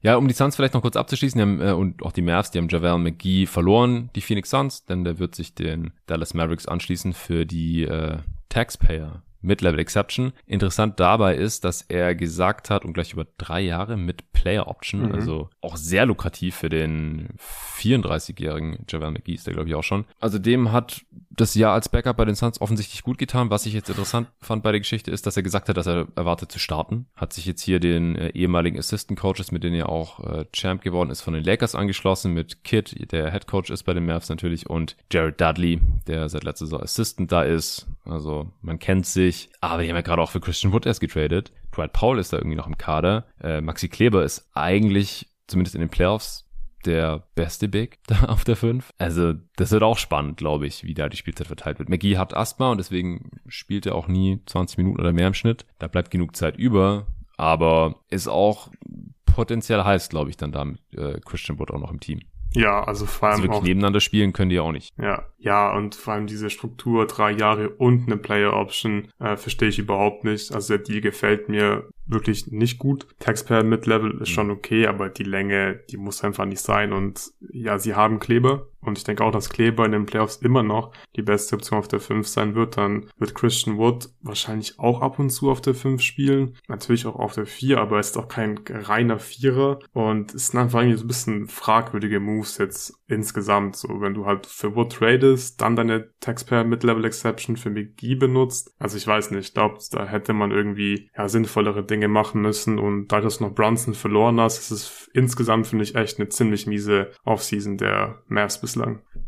Ja. Stimme ich zu. Also der Wood-Deal, den fand ich gut, aber alles, was danach passiert ist, äh, sieht bisher nicht so gut aus. Und für Phoenix, ja, ich glaube, die haben gerade andere Probleme, äh, andere äh, Deals auf dem Tisch oder äh, als jetzt hier das Backup-Center-Problem zu priorisieren und ja, 20 Millionen für McGee bei aller Liebe hätte ich jetzt wahrscheinlich auch nicht gleich gezogen. Ich weiß ja nicht, ob McGee dann geblieben wäre, aber hatte den Eindruck, dass ihm Phoenix da schon ganz gut gefallen hat. Hat auch gesagt, er hat noch nie in einem Team gespielt, in dem es den Bigs so leicht gemacht wurde. Ja, das äh, spricht auch für das Zusammenspiel natürlich mit Booker und äh, vor allem natürlich Chris Paul. Aber ich habe keine Ahnung, wie das Suns Roster aussehen wird. Und man hat ja auch gesehen, dass man mit Biombo einen Spieler mit anderen Stärken zwar findet als McGee, aber der jetzt im Schnitt nicht schlechter ist fürs Minimum irgendwann während der Saison. Deswegen äh, bereitet mir jetzt der Abgang von McGee da auch keinen Kopf zerbrechen. Äh, Milwaukee sollte man vielleicht noch besprechen. Die haben so innerhalb der ersten Stunde Free Agency ihre gesamte Bank aufgefüllt. Mhm. Die haben äh, Portis fürstlich entlohnt. Der hatte offensichtlich einen Wink-Wink-Deal letzten Sommer mit denen, als er der weit unter Marktwert unterschrieben hat. Nach der Championship weil die Bucks nur Non-Bird Rights hatten. Ja. Jetzt ein Jahr später haben sie die Early Bird Rights und haben das, ihm das absolut Maximum gegeben, was man mit äh, Early Bird Rights geben kann, und zwar 49 Millionen über vier Jahre und noch eine Player Option. Was hältst du davon? Ja, es ist sehr viel Geld für Bobby Portis und auch hier kann ich die Vertragslänge plus die Player Option nicht ganz nachvollziehen. Also klar, Wink-Wink-Deal war im Vorfeld wirklich äh, uns allen bewusst, so dass er letzte so weniger Geld genommen hat und dass er jetzt halt von den Bucks bezahlt wird. Aber ich dachte, dass es halt eher so in die Richtung, ich weiß nicht, One plus One geht und er bekommt halt von mir aus das Max Early Bird Offer. Aber vier Jahre plus Player Option finde ich wirklich hart für Bobby Portis. Aber gut, wenn Milwaukee Tax zahlen will, Tax auch für Bobby Portis zahlen will für solche Moves, dann sollen sie es machen. Ich finde es cool, dass sie, dass sie ihre Spieler behalten und die halt bezahlen. Ob es jetzt Bobby Portis sein muss, weiß ich nicht. Ich glaube, da wäre vor allem einfach ein kürzerer Vertrag für Milwaukee sinnvoll gewesen. Für Bobby Portis ist es auf jeden Fall ein richtig geiler Deal. Ja, denke ich auch. Also, ich glaube, da hat kein Weg dran vorbeigeführt. Er hat ja jetzt auch ein Career Year gehabt. Ähm, ja, so gut 12 Millionen im Jahr ist auch noch okay für so ein Sixth-Man-Level Big, der halt in manchen Playoff-Serien mehr, in manchen weniger spielen kann. Bei uns in der Mock-Off-Season ist ja auch in Milwaukee verblieben, allerdings für weniger, weil wir da halt äh, nicht diesen Wink-Wink-Deal hatten oder sonstige irgendwie Leverage. Dann haben sie sich ja noch äh, Joe Ingles reingeholt, mhm. der aktuell noch äh, in der Reha von seinem Kreuzbandriss steckt, wahrscheinlich erst irgendwann Mitte der Regular Season zurückkommt, auch schon älteres Semester ist, letzte Saison schon abgebaut hatte und für den haben sie die Taxpayer Mid-Level Exception rausgeholt, also 6,5 Millionen. Jonathan Hammacher dachte zuerst, das wäre fürs Veteran Minimum. Der war bei uns im jeden Tag NBA Supporter Discord. Mhm. Und dann habe ich live gehört, wie er erfahren hat, dass es die Taxpayer mit Level Exception ist. Und er war nicht so begeistert davon. Was hältst du davon, dass jetzt hier Joe Engels mit dem einzigen, was sie zur Verfügung hatten, ja. über Minimum geholt haben? Ja, mir ging es genauso wie Jonathan. Ich habe nämlich auch in unser Sheet hier direkt, als ich gelesen habe, Joe Ingles äh, unterschreibt bei Milwaukee, habe ich direkt eingetragen Minimum Deal und war dann auch ein bisschen schockiert, als ich gehört habe, dass die Taxpayer mit Level Exception geworden ist. Ich glaube, wir müssen hier nicht um heißen Brei herumreden. Das ist einfach ein bisschen komisch, dass Joe Ingles in seinem Alter nach einem Kreuzbandriss die Taxpayer mit Level Exception bekommt. Ich bin mir wirklich sicher, dass er bei irgendeinem Contender ein Minimum Deal bekommt, dann auch seine Reha fertig machen kann und dann halt zurückkommt und vielleicht auch eine Rolle spielen kann. Aber Taxpayer ist schon ziemlich krass für ihn. Ein sehr cooler Deal wieder. Also Milwaukee, ähm, ja, wenn man bei, bei Milwaukee unterschreibt diese Offseason, dann ist es für die Spieler auf jeden Fall gut. Aber so der Basketball-Fit gefällt mir theoretisch eigentlich ziemlich gut. Also ich mag Joe Ingles einfach wirklich sehr. Und ich glaube, wenn er fit ist, dann passt er da auch gut rein und kann vielleicht sogar äh, dann am Ende der Saison den Playoffs diese Taxpayer mit Level Exception wert sein. Es ist halt aufgrund der Verletzung und seines Alters nicht so super realistisch, aber so theoretisch müsste es ganz gut passen. Ich meine, er ist ein guter Shooter, er ist vor allem sehr, sehr smarter Spieler, mhm. ein cleverer Spieler, hat immer eine super Chemie mit Rudy Gobert im Pick and Roll gehabt. Da freue ich mich schon so ein bisschen auf das äh, Ingles-Janis Pick and Roll, falls Ingles eben äh, fit zurückkommt. Also es könnte schon ganz gut passen so auf dem Basketballfeld, aber die Textbar mit Level ist schon ziemlich hoch und das hätte ich nicht erwartet. Ja, hätte ich auch überhaupt nicht erwartet. Ich dachte auch, der bekommt halt irgendwie noch ein, ein Minimum oder vielleicht ein bisschen mehr, ähm, falls man ein anderes Team überbieten muss und äh, arbeitet sich dann irgendwie zurück und, und zockt dann halt noch ein bisschen ähm, mit irgendwie am unteren Ende der Rotation. Aber das haben sich die Bucks jetzt hier einiges kosten lassen. Dafür konnten sie Wes Matthews zum Minimum halten, der letztes Jahr noch Starter war. Das ist natürlich wiederum ziemlich günstig. Der wird zwar auch nicht jünger werden, aber ja, ist immer noch ein sehr solider 3D-Spieler gewesen. Und Javon Carter konnten sie auch günstig halten. Auch Minimum für zwei Jahre bekommen. Wahrscheinlich nicht komplett garantiert. Sieht man zumindest selten. Minimum Deals über zwei Jahre. Mhm. Vielleicht mit Player Option oder sowas. Wobei Player Options werden tendenziell eher gleich reported, weil die Agenten natürlich ein Interesse daran haben, dass die Deals so gut aussehen wie möglich und Play Options sind natürlich immer ein Win für die Spieler. Ja, das äh, finden wahrscheinlich beide gut. Wes Matthews und Javon Carter beide fürs Minimum gehalten. Ja, definitiv. Wo willst du noch weitermachen? Wir haben noch ein paar einzelne Signings. Mhm. Anthony Simons war noch ziemlich groß. Auch nochmal ein Victory Lab für unsere Mock-Off-Season. Ja. Ziemlich genau der Deal, ja, den wir beide ja. verhandelt haben.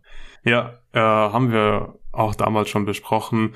Es war, finde ich, absehbar, dass Anthony Simons über 20 Millionen jährlich bekommen wird. Er ist halt ein dynamischer junger Guard, der sich gut entwickelt hat und noch Potenzial besitzt und solche Spielertypen, die werden im Normalfall bezahlt in der NBA. Und es ist ziemlich viel Geld für Anthony Simons. Also ich hätte schon so ein bisschen Bauchschmerzen, ihm 25 Millionen pro Jahr zu zahlen und insgesamt 100 über vier Jahre. Aber ich glaube, da hat jetzt kein Weg dran vorbeigeführt, dass er halt 20 plus Millionen bekommt. Ich glaube, er kann diesen Vertrag auch wert sein. Es ist halt nicht sicher, aber insgesamt ist es schon okay. Und auch hier könnte ich mir durchaus vorstellen, dass da wirklich ein paar äh, äh, likely und unlikely Bonuses, Incentives und solche Geschichten mm. in dem Vertrag verankert sind. Ja, also mich überraschte die auch überhaupt nicht. Wenn er nicht komplett garantiert sein sollte oder irgendwelche Boni und Incentives drin sind, dann umso besser für Portland. Aber dass er irgendwas in den Dreh bekommen möchte und wahrscheinlich auch wird, war mir eigentlich klar. Er ist halt auch noch deutlich jünger, da gab es ja direkt Vergleich mit Brunson und ja, bringt halt auch einfach noch mehr Upside mit, mehr Shooting Touch als Brunson jetzt im direkten Vergleich, auch athletischer. Brunson bringt dafür andere Vorteile mit, mit seinem bulligen Körper. Aber ich sehe schon, wieso Simons hier 100 Millionen bekommen hat. Auch wenn es vielleicht nicht so wirklich die externe Leverage gab. Also weiß ich nicht, ob die Magic oder ja, die Pistons hatten dieses, diesen Cap Space echt zu dem Zeitpunkt schon gar nicht mehr. Pacers. Und Pacers noch, ja. Ja, eher unwahrscheinlich. Aber die, die Blazers sind ja auch bekannt dafür, dass sie ihre eigenen Nachwuchsspieler, ihre eigenen Talente dann äh, früher oder später auch bezahlen. Und für die Franchise hat er auch einfach den Wert, dass er erstmal mit dem Lillard zocken kann. Und falls er dann doch noch irgendwie früher oder später getradet werden möchte, dann kann Simons seine Rolle auch äh, ein Stück weit übernehmen. Ja, wer gar nicht so viel weniger bekommen hat, äh, nur über mehr Jahre, ist Lou Dort. Also, als ich die Zahl gesehen habe, da musste ich äh, kurz schlucken. Mhm. Auch da wissen wir natürlich nicht, ob es komplett garantiert ist. Ich kann es mir eigentlich nicht vorstellen. 87,5 Millionen über fünf Jahre. Also fast 90 Millionen für, für Lou Dort. Also in der Mock-Off-Season, ich, ich hätte die Hälfte genommen, mhm. wenn äh, Sven dann nicht die Option gezogen hätte. Also die Hälfte aber über vier Jahre. Aber fast 88 Millionen hier äh, Lou Dort zu, zu garantieren, finde ich schon relativ heftig. Ja, also ich finde es gar nicht so schlimm. Wir haben ja heute Nachmittag. Schlimm nicht, aber. Habe ich ja gerade gesagt, ich glaube, es wird so 15 Millionen bekommen. Das sind jetzt jährlich mhm. im Schnitt 17,5. Vielleicht ein bisschen viel, aber ich finde es eigentlich schon okay. Und wie du gesagt hast, der Deal wird auch mit Sicherheit äh, nicht komplett garantiert sein. Er wird hier nicht safe ja. 87,5 Millionen in den nächsten fünf Jahren bekommen. Die muss er sich wahrscheinlich schon verdienen, äh, zum Teil. Aber ich finde es eigentlich okay, auch gerade für OKC finde ich es äh, gut und du kannst ihn immer noch traden für diese 17,5 Millionen im Schnitt pro Jahr. Ja. Und ich glaube, letztes Jahr, klar, also da wurde er halt einfach in eine Rolle reingepresst, die jetzt nicht ideal für ihn war. Er musste halt in der Offense Sachen machen, die er wahrscheinlich nicht machen sollte oder nicht so viel machen sollte, einfach aus dem Grund, weil die Thunder schlecht sind. Ja, das werden die nächste wahrscheinlich auch immer noch sein, auch wenn sie da jetzt deutlich mehr Ballhändler zumindest im Kader haben, wahrscheinlich schon ein bisschen zu viel, aber so äh, von der Theorie her gefällt mir Rudolph immer noch sehr. Also ich glaube, wenn er mal wieder einfach in einem normaleren NBA-Team spielt, in einem Team, das wirklich auch in die Playoffs kommt, also so ein klassischer Contender, dann auch dementsprechend irgendwie aufgebaut sind und dann er die passende Rolle hat, dann glaube ich, wird er schon sehr, sehr wertvoll sein. Und wenn sein Wurf fällt, klar, bei ihm steht und fällt eben alles mit seinem Wurf. Der muss einfach irgendwie hm. 33, 34 Prozent seiner Dreier treffen. Aber wenn er das tut, in Kombination mit seiner Defense und mit den Sachen, die er dann noch so ein bisschen äh, abseits davon macht, gefällt er mir schon sehr gut. Und da finde ich diese 17,5 Millionen pro Jahr auch gerechtfertigt. Ich gehe auch davon aus, dass das wert sein wird und tradebar bleiben wird. Aber auf der anderen Seite bin ich mir nicht ganz sicher, ob er das irgendwo anders bekommen hätte. Also auch hier wieder ähnlich wie bei Summit so ein bisschen die Frage der Verhandlungsposition oder mhm. gegen wen man da geboten hat. Aber auf der anderen Seite hat auch so eine, ja, ja. OKC Thunder Erfolgsstory. Sie, sie haben eigentlich die Kohle. Also jetzt dieses Jahr haben sie keinen Cap Space, ja. aber sie haben jetzt wenig langfristig gebundenes Gehalt. Und wir hatten es ja neulich im Pod auch schon davon. Da habe ich auch gesagt, ich würde du dort jetzt nicht traden, weil der ist noch jung genug, um halt Teil des nächsten guten Thunder Teams zu sein, vielleicht in drei, vier Jahren. Ja. Und da haben sie ihn dann ja auch noch unter Vertrag für ja, ein normales Startergehalt, der auch sein kann. Mhm. Ich glaube, in einem guten Team ist seine offensive Rolle einfach kleiner, dann wird er auch wieder effizienter, denke ich mal. Und die Defense, äh, die ist ja auf jeden Fall am Start. Ja, ich glaube, was wir hier auch nicht vergessen dürfen, vielleicht hatte er nicht so viel Leverage, aber so wenn die Fund ihn halt nicht bezahlen, dann ist er vielleicht einfach auch schon angepisst und wenn die dann keine Extension verhandeln und der nächste so unrestricted Free Agent wird, dann kann das auch blöd enden. Das haben wir gerade eben bei Jalen Brunson einfach gesehen. Also ich glaube, man darf diesen Aspekt nicht so komplett aus den, aus den Augen verlieren. Ich meine, die Spieler, also wir sagen ja beide, so dort ist wahrscheinlich 15 Millionen wert. Und das weiß er selbst ja auch, das wissen die Funde auch. Und ich glaube, da ist dann teilweise schon einfach wichtig, wenn es die Möglichkeit gibt, die Spieler zu bezahlen, das auch zu tun, damit man sie eben halt nicht anpisst. Und ich finde wirklich, dass halt Brunson ein gutes Beispiel dafür ist, wie man sowas verkacken kann. Weil es tut den Mavs einfach richtig weh und sie hatten mehrere Chancen, ihn zu resignen, haben es nicht gemacht und am Ende hatte Brunson einfach keinen Bock mehr auf die Mavs. Ja, aber wäre Lou Dort nicht so oder so restricted gewesen? Nee, der war unrestricted gewesen nach der Team Option, glaube ich. Ah. Schau nochmal nach. Ich dachte restricted. Ich hatte ja mit Sven schon so ein bisschen vorverhandelt und ich meine, der hat mir geschrieben, ja, du bist nächsten Sommer auch restricted. Ich hab's, ich hab's nicht überprüft, aber ich bin irgendwie auch davon ausgegangen. Ja, wenn du das kurz nachschauen kannst nebenher, ähm, ist es ganz cool. Ähm, wir haben noch ein paar Teams, die man irgendwie besprechen sollte. Wir haben Detroit gerade schon mal angeschnitten. Die haben jetzt im Endeffekt ihren Salary Cap für die Dumps der Knicks ausgegeben, haben wir ja schon besprochen in den letzten Folgen. Kemba am Draft Day und natürlich Alec Burks und äh, Nerds Noel, was nicht heißt, also mit Kemba Walker wurde oder wird gerade schon wohl ein Buyout verhandelt. Vielleicht kommt er nochmal irgendwo fürs Minimum unter Letzte Woche war ja massiv enttäuschend, war ständig verletzt und wenn er gespielt hat, konnte er nix auch nicht wirklich helfen. Also ich glaube einfach, dass der leider dann ist. Alec Burks, Noel, kann ich mir vorstellen, dass sie erstmal behalten werden oder im Laufe des Sommers noch irgendwo hingetradet werden, vielleicht für Second Rounder oder so. Aber dafür ist halt ein Großteil ihres Cap Space schon draufgegangen und der Rest ist jetzt zum einen für Marvin Bagleys Verlängerung draufgegangen. Der bekommt was waren 37 Millionen über drei Jahre? Ja. Also im Schnitt über zwölf. Mhm. Ganz kurz äh, zu dort, ich habe es nachgeschaut, also er wäre yeah. nächste Saison unrestricted free agent geworden. Dieses Jahr okay. war er jetzt, nachdem er und nach, nach, nach, nachdem die Thunder die Team Option nicht gezogen haben, war er jetzt restricted, aber ein Jahr drauf wäre er eben unrestricted free agent gewesen. Deswegen finde ich es echt gut, den Deal. Ja, ja. Doch, das ist auf jeden Fall auch nochmal ein Punkt, der dafür spricht. Zurück zu Bagley. 37 Millionen für Marvin Bagley. Ja. Über 12 Millionen pro Jahr. Womit hat er das nochmal genau gerechtfertigt? Ja, äh, gute Frage. Ich weiß nicht, vielleicht hilft er den Pistons nächste Saison viele Spiele zu verlieren, weil er defensiv sehr anfällig mm. ist. Vielleicht wird er dafür Tank Commander. so gut bezahlt, aber ich kann es auch überhaupt nicht nachvollziehen. Ich, ich weiß nicht, was er bislang in seiner Karriere gerissen hat, dass er diesen Deal rechtfertigt. Auch drei Jahre, also so ein Jahr okay, ein Jahr und irgendwie, was weiß ich, 10, 12 Millionen meinetwegen, dann ist er halt nächstes Jahr wieder Free Agent, aber drei Jahre, 12,3 Millionen kann ich überhaupt nicht nachvollziehen. Ja, ich sehe auch nicht so ganz, wie er in dieses Pistons-Team reinpasst. Also er hat auch immer noch nicht so wirklich eine Position. Mhm. Also für einen großen Wing hat er zu wenig Ballskills, zu wenig Wurf. Reiner Rimrunner ist er aber halt irgendwie auch nicht. Vor allem ist halt defensiv kein Big. Schwieriger Fit, finde ich. War halt mal der zweite Pick. Ist relativ athletisch. Und Troy Weaver scheint ihn zu mögen. Äh, für Kevin Knox gelten ja ähnliche Sachen. Also war auch mal ein hoher Pick, der Nix. Wurde dann jetzt äh, in der letzten Regular Season jetzt zu den Hawks geschickt und die haben die Pisten sich jetzt auch noch reingeholt, habe ich gerade gesehen. Für sechs Millionen über zwei Jahre. Das äh, war dann wahrscheinlich auch bald schon der Cap Space. Mhm.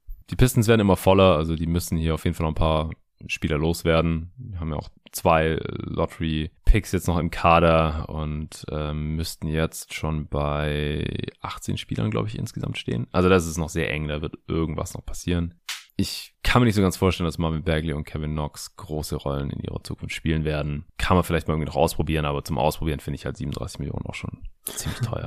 Also ich, ich hatte auch jetzt auch nichts wirklich in Detroit gemacht, Ende der letzten Saison, die das irgendwie, dass das irgendwie rechtfertigt. Also scheint da irgendwas zu sehen, was ich jetzt da nicht so sehen konnte.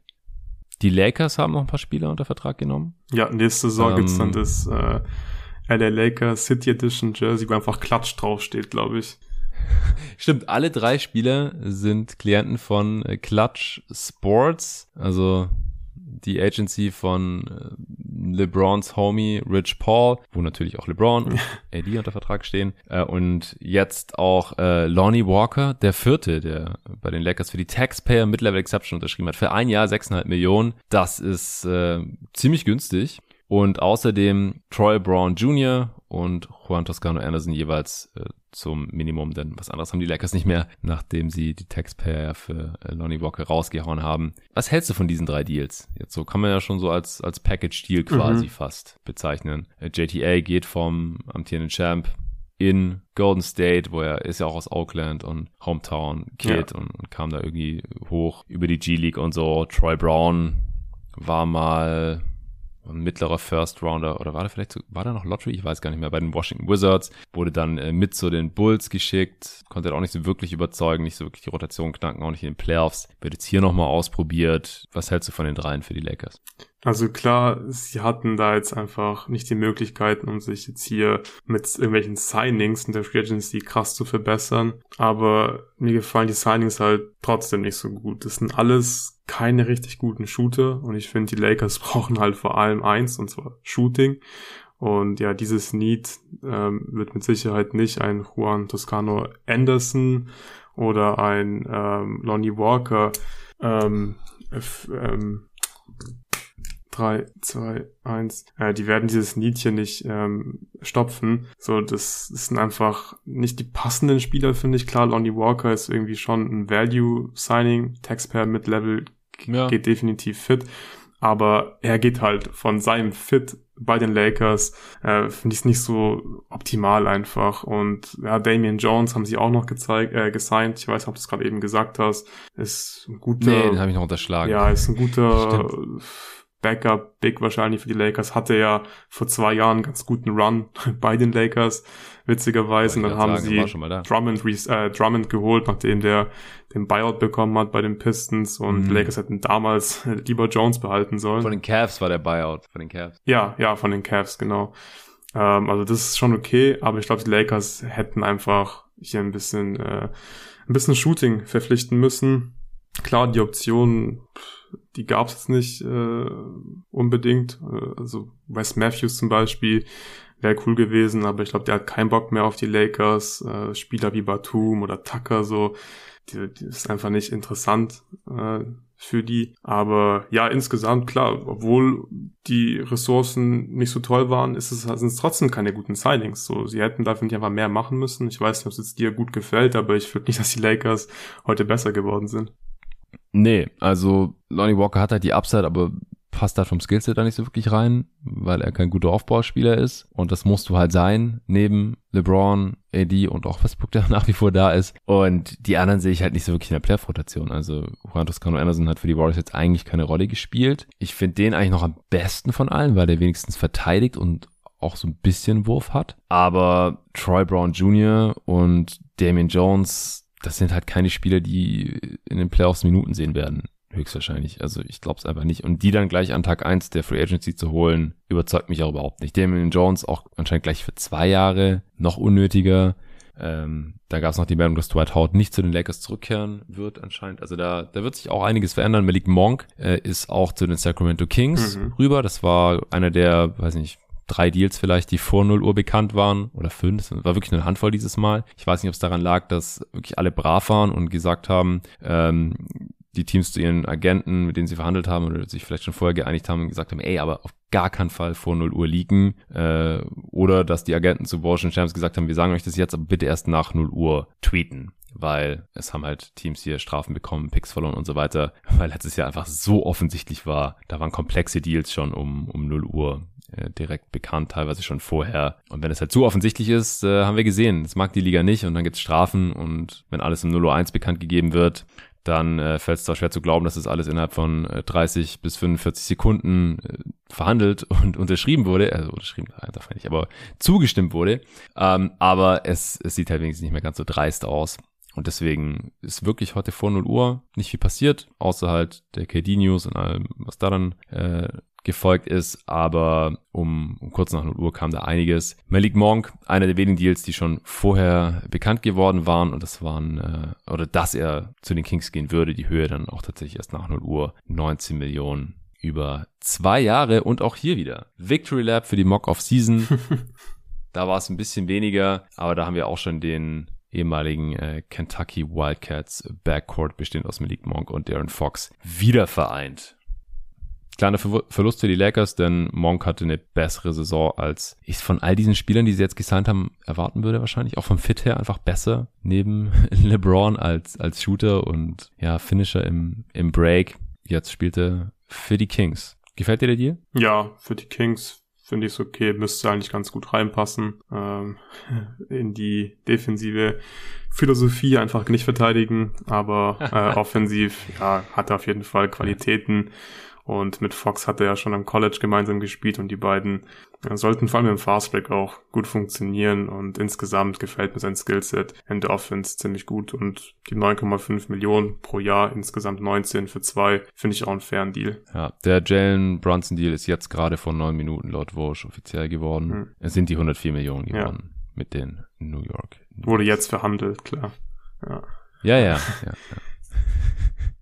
ja. um, ähm, wir können die Wizards noch ergänzen. Die haben zwischenzeitlich DeLon Wright noch unter Vertrag genommen. 16 Millionen über zwei Jahre. In der Mock-Off-Season hattest du einen ähnlichen Deal noch Dennis Schröder angeboten als Backup. Mhm. Point Guard, wenn man so will. Ja, ist die Frage, ob jetzt Wright oder Morris startet. Aber die beiden werden sich da die Point Guard Pflichten so ein bisschen teilen, können auch mal nebeneinander spielen. Finde ich auch ein sehr solides Signing. Und die Hawks, die Wright verlässt, die haben ja im Prinzip schon äh, für das Upgrade getradet. Gestern äh, in Form von DeJounte Murray oder mittlerweile vorgestern. Haben wir auch schon im Podcast besprochen. Ja.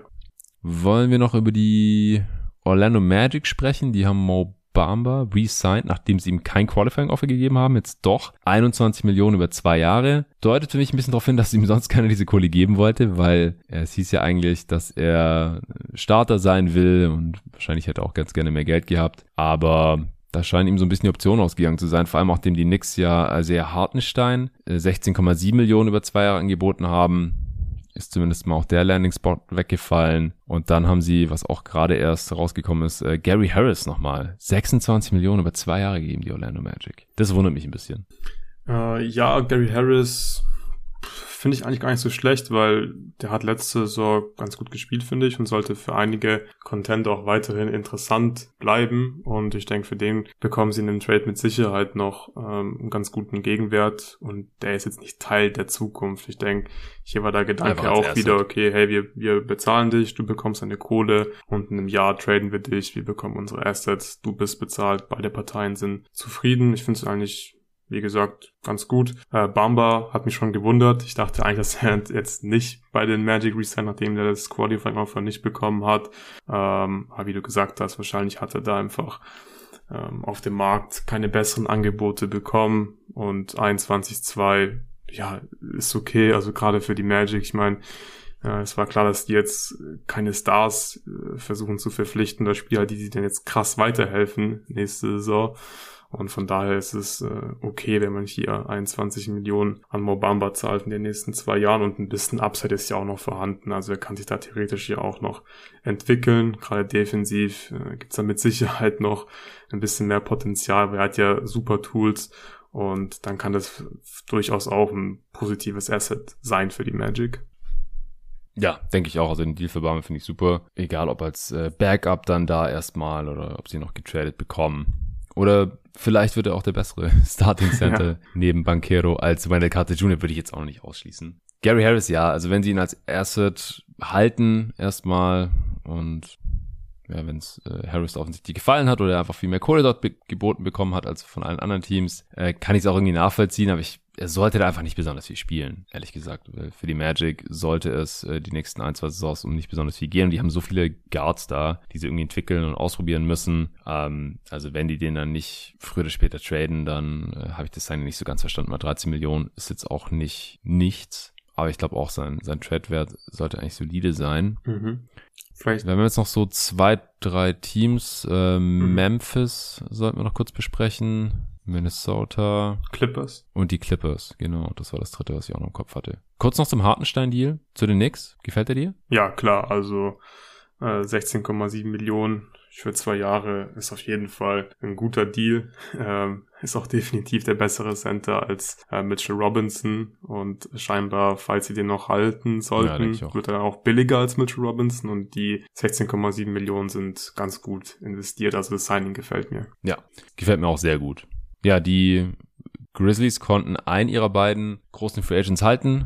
Tyus Jones, mhm. 30 Millionen über zwei Jahre, ist bisschen mehr pro Jahr als bei uns in der Mock-Off-Season, dafür insgesamt weniger, weil bei uns waren es acht, nee, 50 über vier, habe ich das Sven rausgeleiert ja. als äh, Memphis GM und hier sind es 30 über zwei, wie gesagt, also 15 Millionen pro Jahr. Äh, Kyle Anderson haben sie da auf der anderen Seite ziehen lassen, der hat sich den Minnesota Timberwolves angeschlossen für ja, etwas unter Mid-Level Exception Höhe.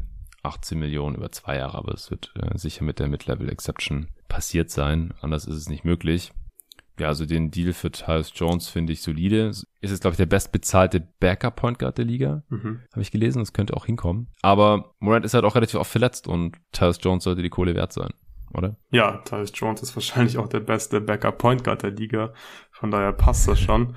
Äh, 15 Millionen ist mit Sicherheit so, ja, geht so in Richtung Schmerzgrenze, finde ich, für ein Backup Point Guard. Aber dadurch, dass es ja auch nur ein zwei Jahres Deal ist, und Memphis immer noch äh, flexibel ist, in zwei Jahren dann finde ich es wirklich auch hier wieder völlig okay, komplett nachvollziehbar und ist ein guter Move und vor allem auch sinnvoll für beide Parteien. Ich meine, Tyus Jones bekommt mehr als auf dem offenen Markt. Da hat er wahrscheinlich nur die Mid-Level-Exception bekommen. Hier bekommt er ja gut vier Millionen mehr, hat seine Rolle, die spielt mhm. auch gut. Du hast gerade auch gesagt, oft äh, darf er dann ja auch mal von Beginn ran, weil Ja hin und wieder mal ein Spiel verpasst. Und ja, ist, für Memphis ist einfach auch cool. Du musst dir einfach keine Gedanken machen um deinen Backup-Point Guard. So, du weißt, was Tyus Jones bringt. Ich finde, er ist einer der solidesten Spieler der NBA. Der macht einfach wenig Fehler und dafür 15 Millionen gehen auf jeden Fall in Ordnung. Vor allem, weil es halt nur zwei Jahre sind. Ja, denke ich auch. Dass Kyle Anderson nicht bleibt, das haben wir auch schon irgendwie kommen sehen, mhm. dass sie die Lücke da dann intern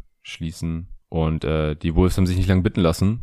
Da passt er auch sehr gut rein eigentlich mit seinem Skillset. Und der Preis geht auch in Ordnung. 18 Millionen über zwei Jahre. Sollte er wert sein.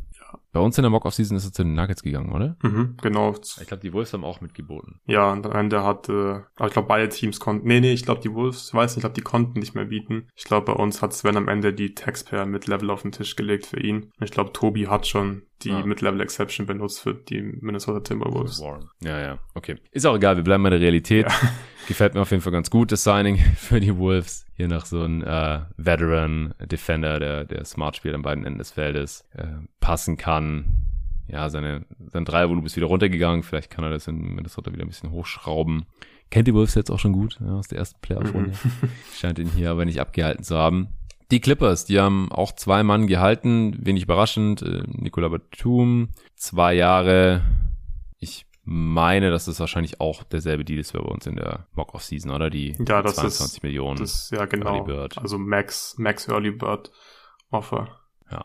Und Amir Coffee haben sie gehalten. 11 Millionen über drei Jahre. Ja, mag ich auch. Den Deal. Das, äh, ja. Hat bei uns in der Mock-Off-Season, glaube ich, äh, 8 Millionen für zwei Jahre bekommen. Also auch, ja, also auch sehr Gehalt. ähnlich wieder. Fast genau getroffen. Sehr schön. Ja, dann, dann können wir doch gleich noch hier, also wir haben jetzt eigentlich auch alle Deals durch. Mhm. Ähm, Jay Sean Tate Ähnliche Situation wie Lou Dort bei den Thunder, nur hier für die Houston Rockets. Auch Team Option nicht gezogen worden, weil man sich vorher schon wahrscheinlich ein bisschen verständigt hatte, äh, was da so die Vorstellungen sind. Und bei Tate sind es jetzt 22 Millionen über drei Jahre geworden. Also ein bisschen mehr als 7 Millionen pro Jahr. Ist ja eigentlich relativ günstig für Tate, oder? Ja, ja, also für die Rockets ein guter Move. Ich glaube, hier war halt, ja klar der Fall, okay, Tate hat auch noch nicht so viel Geld in seinem Leben verdient. Und ich glaube, die waren jetzt ja. halt hier 22 sichere Millionen wichtiger als nächstes Jahr dann ähm, Free Agent zu werden. Ja. Nee, aber gefällt mir auch gut, genau. Ein bisschen günstiger bekommen auf dem freien Markt. Hätte nächste Saison vielleicht ein Mittellevel bekommen oder so, aber dafür hat er schon ein Jahr vorher halt hier über 20 Millionen eingesackt. Ein Deal, der mir überhaupt nicht gefällt, Denver Nuggets, DeAndre Jordan, auch wenn es nur zum Minimum ist. Ja. Der ewige DeAndre Jordan, nochmal ein Team, das erst an eigenem, am eigenen Leibe erfahren muss, dass er einfach nicht mehr spielbar ist. Also ja. ich, selbst, selbst Marcus Cousins wäre jedoch besser ja, Cousins gewesen, war solide bei denen, also ich kann es überhaupt nicht verstehen und ich frage mich wirklich langsam, was muss die Andre Jordan noch machen oder wie schlecht muss er noch spielen, dass er halt nicht ständig irgendwie einen neuen Deal bekommt und irgendwo der Backup Center sein darf. Also langsam muss jeder gecheckt haben, dass der Typ im Prinzip gar nicht mehr spielbar ist und ich verstehe es nicht, weil Cousins hat's ganz gut gemacht, also gerade offensiv äh, ist Cousins ja skilled, da kann er wirklich so ein paar Sachen als Backup Big äh, so ein bisschen kopieren von dem, was Jokic halt macht, so ein bisschen als Playmaker auch vom High Post und so. Aber es kann ja DeAndre Jordan einfach, einfach alles gar nicht und defensiv ist er eine Katastrophe. Nee. Also keine Ahnung. Aber war natürlich witzig, dass DeAndre Jordan einer der ersten Signings war, die verkündet wurden. Also die wichtigsten Spieler hier ja, zuerst, ja. Ja, ja, ja, stimmt, kurz nach 0 Uhr. Äh, die Nuggets haben außerdem noch Davon Reed einen Zweijahresvertrag angeboten. ist wahrscheinlich auch äh, nicht komplett garantiert und zum Minimum. Ja ist ja noch während der Regular Season dazu gestoßen. Ja, hat er sich verdient und hat er einen ganz guten Job gemacht. Ja, ja, ja finde ich auch. Äh, Dwayne Deadman haben, haben wir noch nicht. Ja. Miami Heat, neun Jahre, zwei Millionen. Keine Überraschung. Solider Backup Center wird entsprechend bezahlt. Mhm. Das ist vollkommen in Ordnung. Ja. Äh, Boucher haben wir, glaube ich, noch nicht erwähnt. Stimmt, ja. Wie, wir haben die Raptors vergessen. Ja. Ted Young und Boucher. Ja, hier dein, dein anderes Team neben den Sixers. Wie gefallen dir die Deals? Äh, ja, Boucher gefällt mir sehr gut. Das ist im Prinzip, ist es die, die Mid-Level-Exception vom jährlichen Gehalt, was er da bekommen hat. Also mehr hätte er auf dem Freimarkt nicht bekommen und es geht auch völlig in Ordnung. Auch die Länge finde ich gut. Drei Jahre. Also er ist auch schon älter, als man denkt. Ich glaube, er ist schon 28 oder 29 Aber den Deal, den sollte er äh, auf jeden Fall wert sein, noch die nächsten drei Jahre. Ähm, und er passt einfach auch gut in Toronto rein von seinem Skillset. Der ist einfach sehr speziell ähm, und hat in den Playoffs den Raptors ja teilweise einfach auch ja Spiele gewonnen. Also eins hat er den Raptors auf jeden Fall gewonnen, das weiß ich noch. Da hat er mit seinem Offensiv-Rebounding wirklich einen riesen Impact gehabt gegen die Sixers und ich glaube, er kann einfach mhm. immer wieder so Spiele haben, wo er einfach so ein Game swingen kann und ja, klar, du kannst jetzt nicht auf ihn super krass verlassen, aber sie bezahlen ihn ja jetzt auch nicht wie jemanden, der jetzt irgendwie ja Starter sein soll oder so. Also ich finde es völlig in Ordnung, finde ich gut, dass man ihn gehalten hat.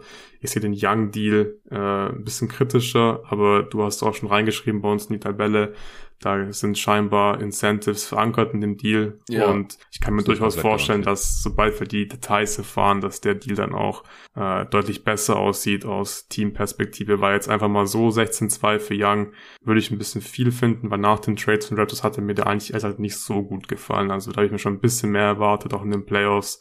Ähm, weil hat er, hat er nicht wirklich eine Rolle gespielt. Aber ja, mal gucken, was da die Incentives sind. Ja, das sehe ich genauso. Und falls wir da noch irgendwelche Vertragsdetails erfahren, dann äh, werden wir es hier nachliefern in den nächsten Folgen.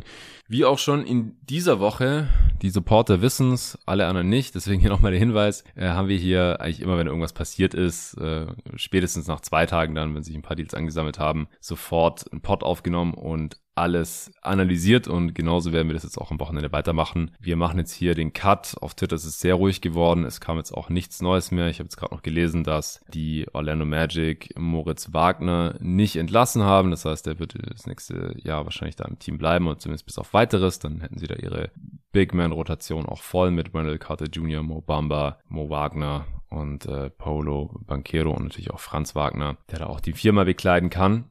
Chuma Okiki, ich glaube, mehr braucht man da dann nicht. Und äh, wir werden dann morgen Abend wahrscheinlich hier den nächsten Part aufnehmen. Falls bis dahin nichts Großartiges passiert ist, jetzt wegen fünf Deals oder so, fangen wir keine Aufnahme an, denke ich. Es sei denn, einer davon ist der Kevin Durant Trade, was ich nicht glaube. Äh, ansonsten vielleicht dann am, am Sonntagmorgen, äh, Samstagmorgen wieder oder auch am Sonntagmorgen. Das sind jetzt so die drei Slots, die wir jetzt hier mal angepeilt haben wenn wir genug Deals haben zum Besprechen. Ich denke mal so ungefähr ab zehn Deals lohnt sich. Dann können wir auch mal nur eine halbe Stunde quatschen oder sowas. Auch kein Ding. Dann gibt's hier das nächste Free Agency Update, Off-Season Update und äh, irgendwann im Laufe der nächsten Woche kann man hier dann mal so ein erstes Fazit ziehen, denke ich. Ansonsten war's das für heute. Jetzt ist es 4 Uhr gleich. Ich äh, werde das Teil jetzt hier noch kurz abmischen und zusammenschneiden und dann direkt raushauen für die Frühaufsteher unter den jeden Tag NBA-Hörern. Dann könnt ihr das auf dem Weg zur Arbeit oder sonst wohin hören und sind direkt auf dem neuesten Stand hier, was die ersten 40 Deals der Free Agency angeht. 40 Deals am Spiel. Crazy. Danke dir, Luca, dass du wach geblieben bist und äh, hier auch die ganze Zeit das äh, Doc abgedatet hast mit mir zusammen. Ich werde jetzt auch gleich mal unseren neuesten Stand nochmal in den Discord reinposten. Das wurde da verlangt. Dann allen Dank fürs Zuhören und nochmal danke an Co. fürs äh, Sponsern dieser Folge. Aktuell unser einziger Sponsor, by the way. Deswegen gibt es jetzt auch erstmal wahrscheinlich nur eine Folge pro Woche for free. Das war jetzt diese Woche der Free Pod und dann irgendwann im Laufe der nächsten Woche gibt es die nächste Folge. Und wenn ihr auch Supporter werden wollt, einfach auf steadyhq.com slash jeden Tag NBA gehen als äh, Starter oder All-Star abonnieren und dann äh, könnt ihr zukünftig alle Folgen hören, könnt ihr in den Supporter-Discord reinkommen. Wenn ihr All-Star-Supporter seid, habt ihr noch ein paar mehr Vorteile, unter anderem Goodie, eine Tasse oder ein jeden Tag NBA-Shirt. Könnt ihr euch dann aussuchen, müsst ihr mir nur kurz schreiben, nachdem ihr das Abo abgeschlossen habt. Und dann äh, bekommt ihr die zeitnah alle anderen All-Star-Supporter, die äh, mir ihre Wahl geschickt hatten, die im Laufe der Saison dazugekommen sind, die haben jetzt auch alle ihre Tasse oder ihr Shirt bekommen. Die Supporter, wie gesagt, die hören uns wahrscheinlich morgen, spätestens übermorgen wieder. Bis dahin.